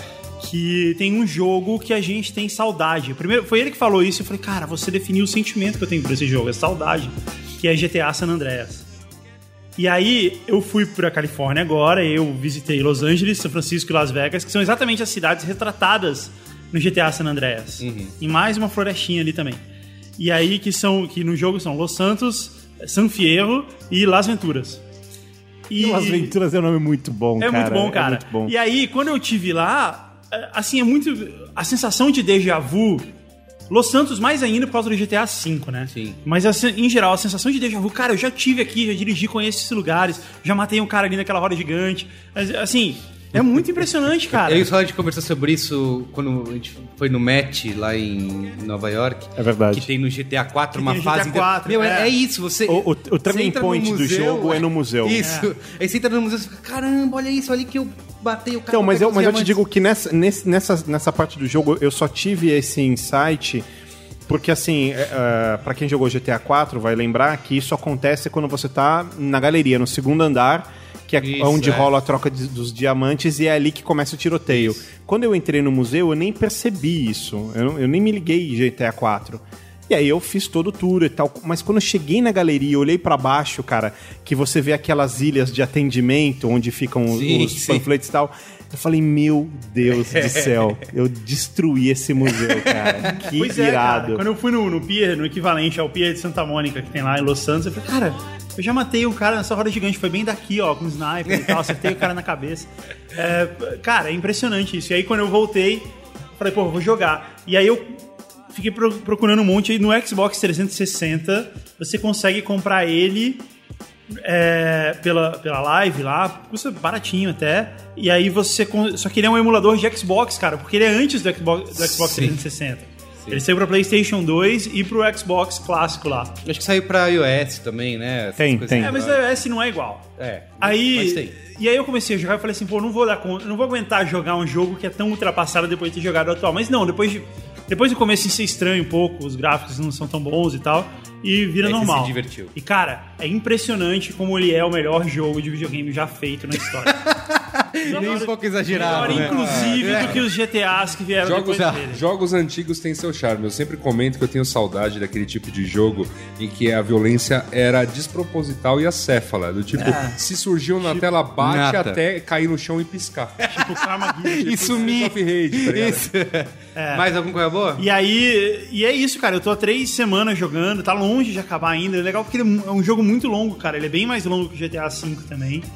E, cara, eu tô me divertindo muito. Façam isso, eu recomendo. Tire férias e jogue GTA. Joga GTA San Andreas. Muito bem. É, o meu boa é rapidinho. Eu falei há um tempão aqui. Eu- letrado, Eu trouxe Só só. o cara trouxe. É, eu trouxe porque, pra, pra ilustrar, o Lucas também bota aí bonitinho a capinha. E há, há vários brinquedos atrás eu falei desse livro aqui do Max Hastings, que é o Inferno, que ele fala sobre a Segunda Guerra Mundial. E, e eu até falei que, assim, uma coisa legal dele é que ele fala toda... Ele conta a história da Segunda Guerra, etc e tal, e sempre de um ponto de vista mais humano, assim. Então, ele conta sobre as batalhas, como aconteceu, toda a organização política, etc e tal, mas ele sempre dá uma focada em contar histórias humanas que aconteceram perto daqui. Então, tem ali um soldado, uma família, etc e tal. E saiu agora, faz pouco tempo, poucas semanas, poucos meses no Brasil, esse livro aqui, que é o Catástrofe, 1914 a Europa vai à guerra também dele, que é sobre a Primeira Guerra Mundial, que aliás completou em julho agora 100 anos, anos. certo? E... Viram? Ah, bom, vai, vai. e ele, assim, ele é o mesmo estilo, ele também conta a história da guerra sobre o ponto de vista humano, só que ele é focado no, no início da guerra, né? Porque é o, a Primeira Guerra Mundial, é, dizem que o início dela que é a grande... E tem essa discussão até hoje, a polêmica. A gente costuma dizer, a visão romântica, que a Primeira Guerra Mundial foi uma guerra inútil, que não deveria ter acontecido, que todos os lados estavam Errados. errados etc e tal. E ele tem um ponto aqui nesse livro que ele quer mostrar que, que, não, que não foi uma guerra desnecessária, como a gente diz hoje. E, e ele cita todos os pontos eh, políticos eh, eh, de cada país, de cada. É que, é que a Primeira. Guerra Mundial, diferente da Segunda, ela começou com pequenos conflitos, pe- pe- pequenas diferenças, né? No segu- na Segunda Guerra você tem é muito mais delineado, Sim, né? Por que, sim, que ela começou e a primeira é um terreno mais cinzento. Mas a, a Primeira Guerra Mundial, o começo dela é quase um episódio do, Cha- do Chaves, assim. Que é o seu Madruga tomou um tapa na cara e É, ficou puto, é. bateu no Chaves, aí o Chaves foi e bateu na Chiquinha, a Chiquinha biscou o isso. Kiko. Um professor, Primeira Guerra cara. Mundial. É, é, professor, os a países didática foram... é impecável. mas, é, mas, é, mas é isso, o- os- os- foram pequenos conflitos. Não, mas foram pequenos conflitos começando, inclusive num país pequeno, e aí ele, Como o ele, México. ele foi indo, Então, indo e de não, é que- repente. É que, é que, é que tem conflitos que não foram tão pequenos. Por exemplo, o ranço da França para com a Alemanha não era. Não, tudo pequeno, bem, né? mas isso, mas isso só veio no final apoiando, É, apoiando claro. o, o- o real conflito que havia Sim. começado. E né? assim, é importante porque assim, a gente tá num ano em que tá, é o centenário da, da guerra, é o, é o conflito mais. é, não é matador a palavra, como que é? Conflito mais assassino, com- que matou mais. Os, os números da Primeira Guerra Mundial comparados ao- a, a segunda vira brincadeirinha Sim. de criança, né? É, os primeira. a Primeira Guerra é considerada né, pelo. É o conflito mais por quem sangrento, Viveu, isso. por quem viveu as duas, foi, era, era muito. Era muito sangrento, era muito sombrio, muito Isso. mais gente dos países envolvidos Exato. morreram. Então eu acho legal assim, Isso porque é- eu, eu já gostei muito do estilo dele nesse no livro sobre a Segunda Guerra e ele repete esse estilo nesse, nesse livro sobre a Primeira Guerra Mundial. E é legal porque como tá é como é o centenário, é legal porque tem muita coisa rolando, Uhum. eventos, vários outros livros. Tem um livro muito famoso sobre a Primeira Guerra que foi também relançado no Brasil, que é o Sonâmbulos, que ele conta muito o ponto de vista alemão da guerra. Também acho que é um dos livros sobre o tema mais vendidos até hoje e também acabou de ser relançado no Brasil. E acho que vale a pena dar essa Vocês chegaram. no tema. Até uma. Fica como. né? Porque é um puta assunto legal e tal. É, a- o History fez uma minissérie, né? Sobre a Primeira Guerra agora, até pra comemorar os 100 anos né, do início dela. Sim. Que eh, ia contando a história dos personagens da Segunda Guerra, onde eles estavam na primeira. Ah, que legal. Então fala, fala do Hitler, fala do Stalin, fala do Charles de Gaulle, de Gaulle né? Que Isso. é o, Sim. Churchill. Pô, muito legal. o- fala do Churchill e fala de dois caras dos Estados Unidos. Desculpa, cara, desculpa os americanos, mas essa mínima ideia de quem são. Porque não, a gente não estuda isso na história aqui, desculpa mesmo, assim, não, não- se for, são importantes para o exército americano, mas eu, eu também tenho lá, né, sei que o exército americano adora achar que foram eles que resolveram a Segunda Guerra Mundial. Olha, de Quando, qualquer verdade, forma, pra finalizar o Qual é a Boa, eu preciso fazer um comentário, eu não posso deixar passar. Diga. Que, que mundo é esse tão curioso, né? Você lendo papel, E você, é verdade, é verdade. é ele, o Saulo né? sempre fala, Saulo, você tem que ter o Kindle, porque você vai adorar, não sei o quê. Ele, não, eu só leio papel e eu faço o caminho inverso, porque eu não tenho até hoje Kindle, leio às vezes no iPad, no aplicativo, que é o que eu tô fazendo agora. é, e eu continuo muito eu comprando não, livros eu não de... consigo ler numa tela dessa. Mas aí, Assuda, aí vem, melhor coisa, aí vem a tecnologia e eu faço isso daqui, É. ó, fica escurinho. É, tanto de, Não, ele- mesmo tanto assim, de ler no escuro, quanto, cara, olha, o vista. Tempo que eu fiquei lendo esse livro aqui, ó, carregando esse catatal toda hora, e aí você esquece Mas catatal é uma coisa pequena. É, o catatal. Gente, Ah, é? é? que, é que sei lá, o. Catatal O Zé Colmeia é o grande. Isso, Zé Colmeia. Isso você tem que falar, carregando esse Zé Eu Colmeia. carregando esse Zé Colmeia. E eu carregando esse catatal. E aí eu fico, eu fico falando, puta, seria Não, legal mas o lance é um- o seguinte, eu, eu tenho um Kindle mesmo, né? E assim, fazendo já aqui o publi pra Amazon, cara, aquilo é, é, assim, é leve como o iPad e é papel, assim. O- Uhum. A tela é, é uma delícia de ler, assim, porque é, tem, sabe, essa... Sim. A questão do contraste do papel perfeito, não tem, não tem essa luz gritando na sua cara e tal. Sim. Tem a desvantagem, no meu caso, que é o mais simplesinho, tem a desvantagem de não poder ler Faremos um escuro. braincast sobre isso, Yasuda. boa. Tivemos várias ideias aqui nesse programa. É mesmo? Isso. Então, é, Então é isso. isso. Chegamos ao final. Muito bem, beijo do gordo. Valeu, Adeus. valeu, valeu. E até mais. É.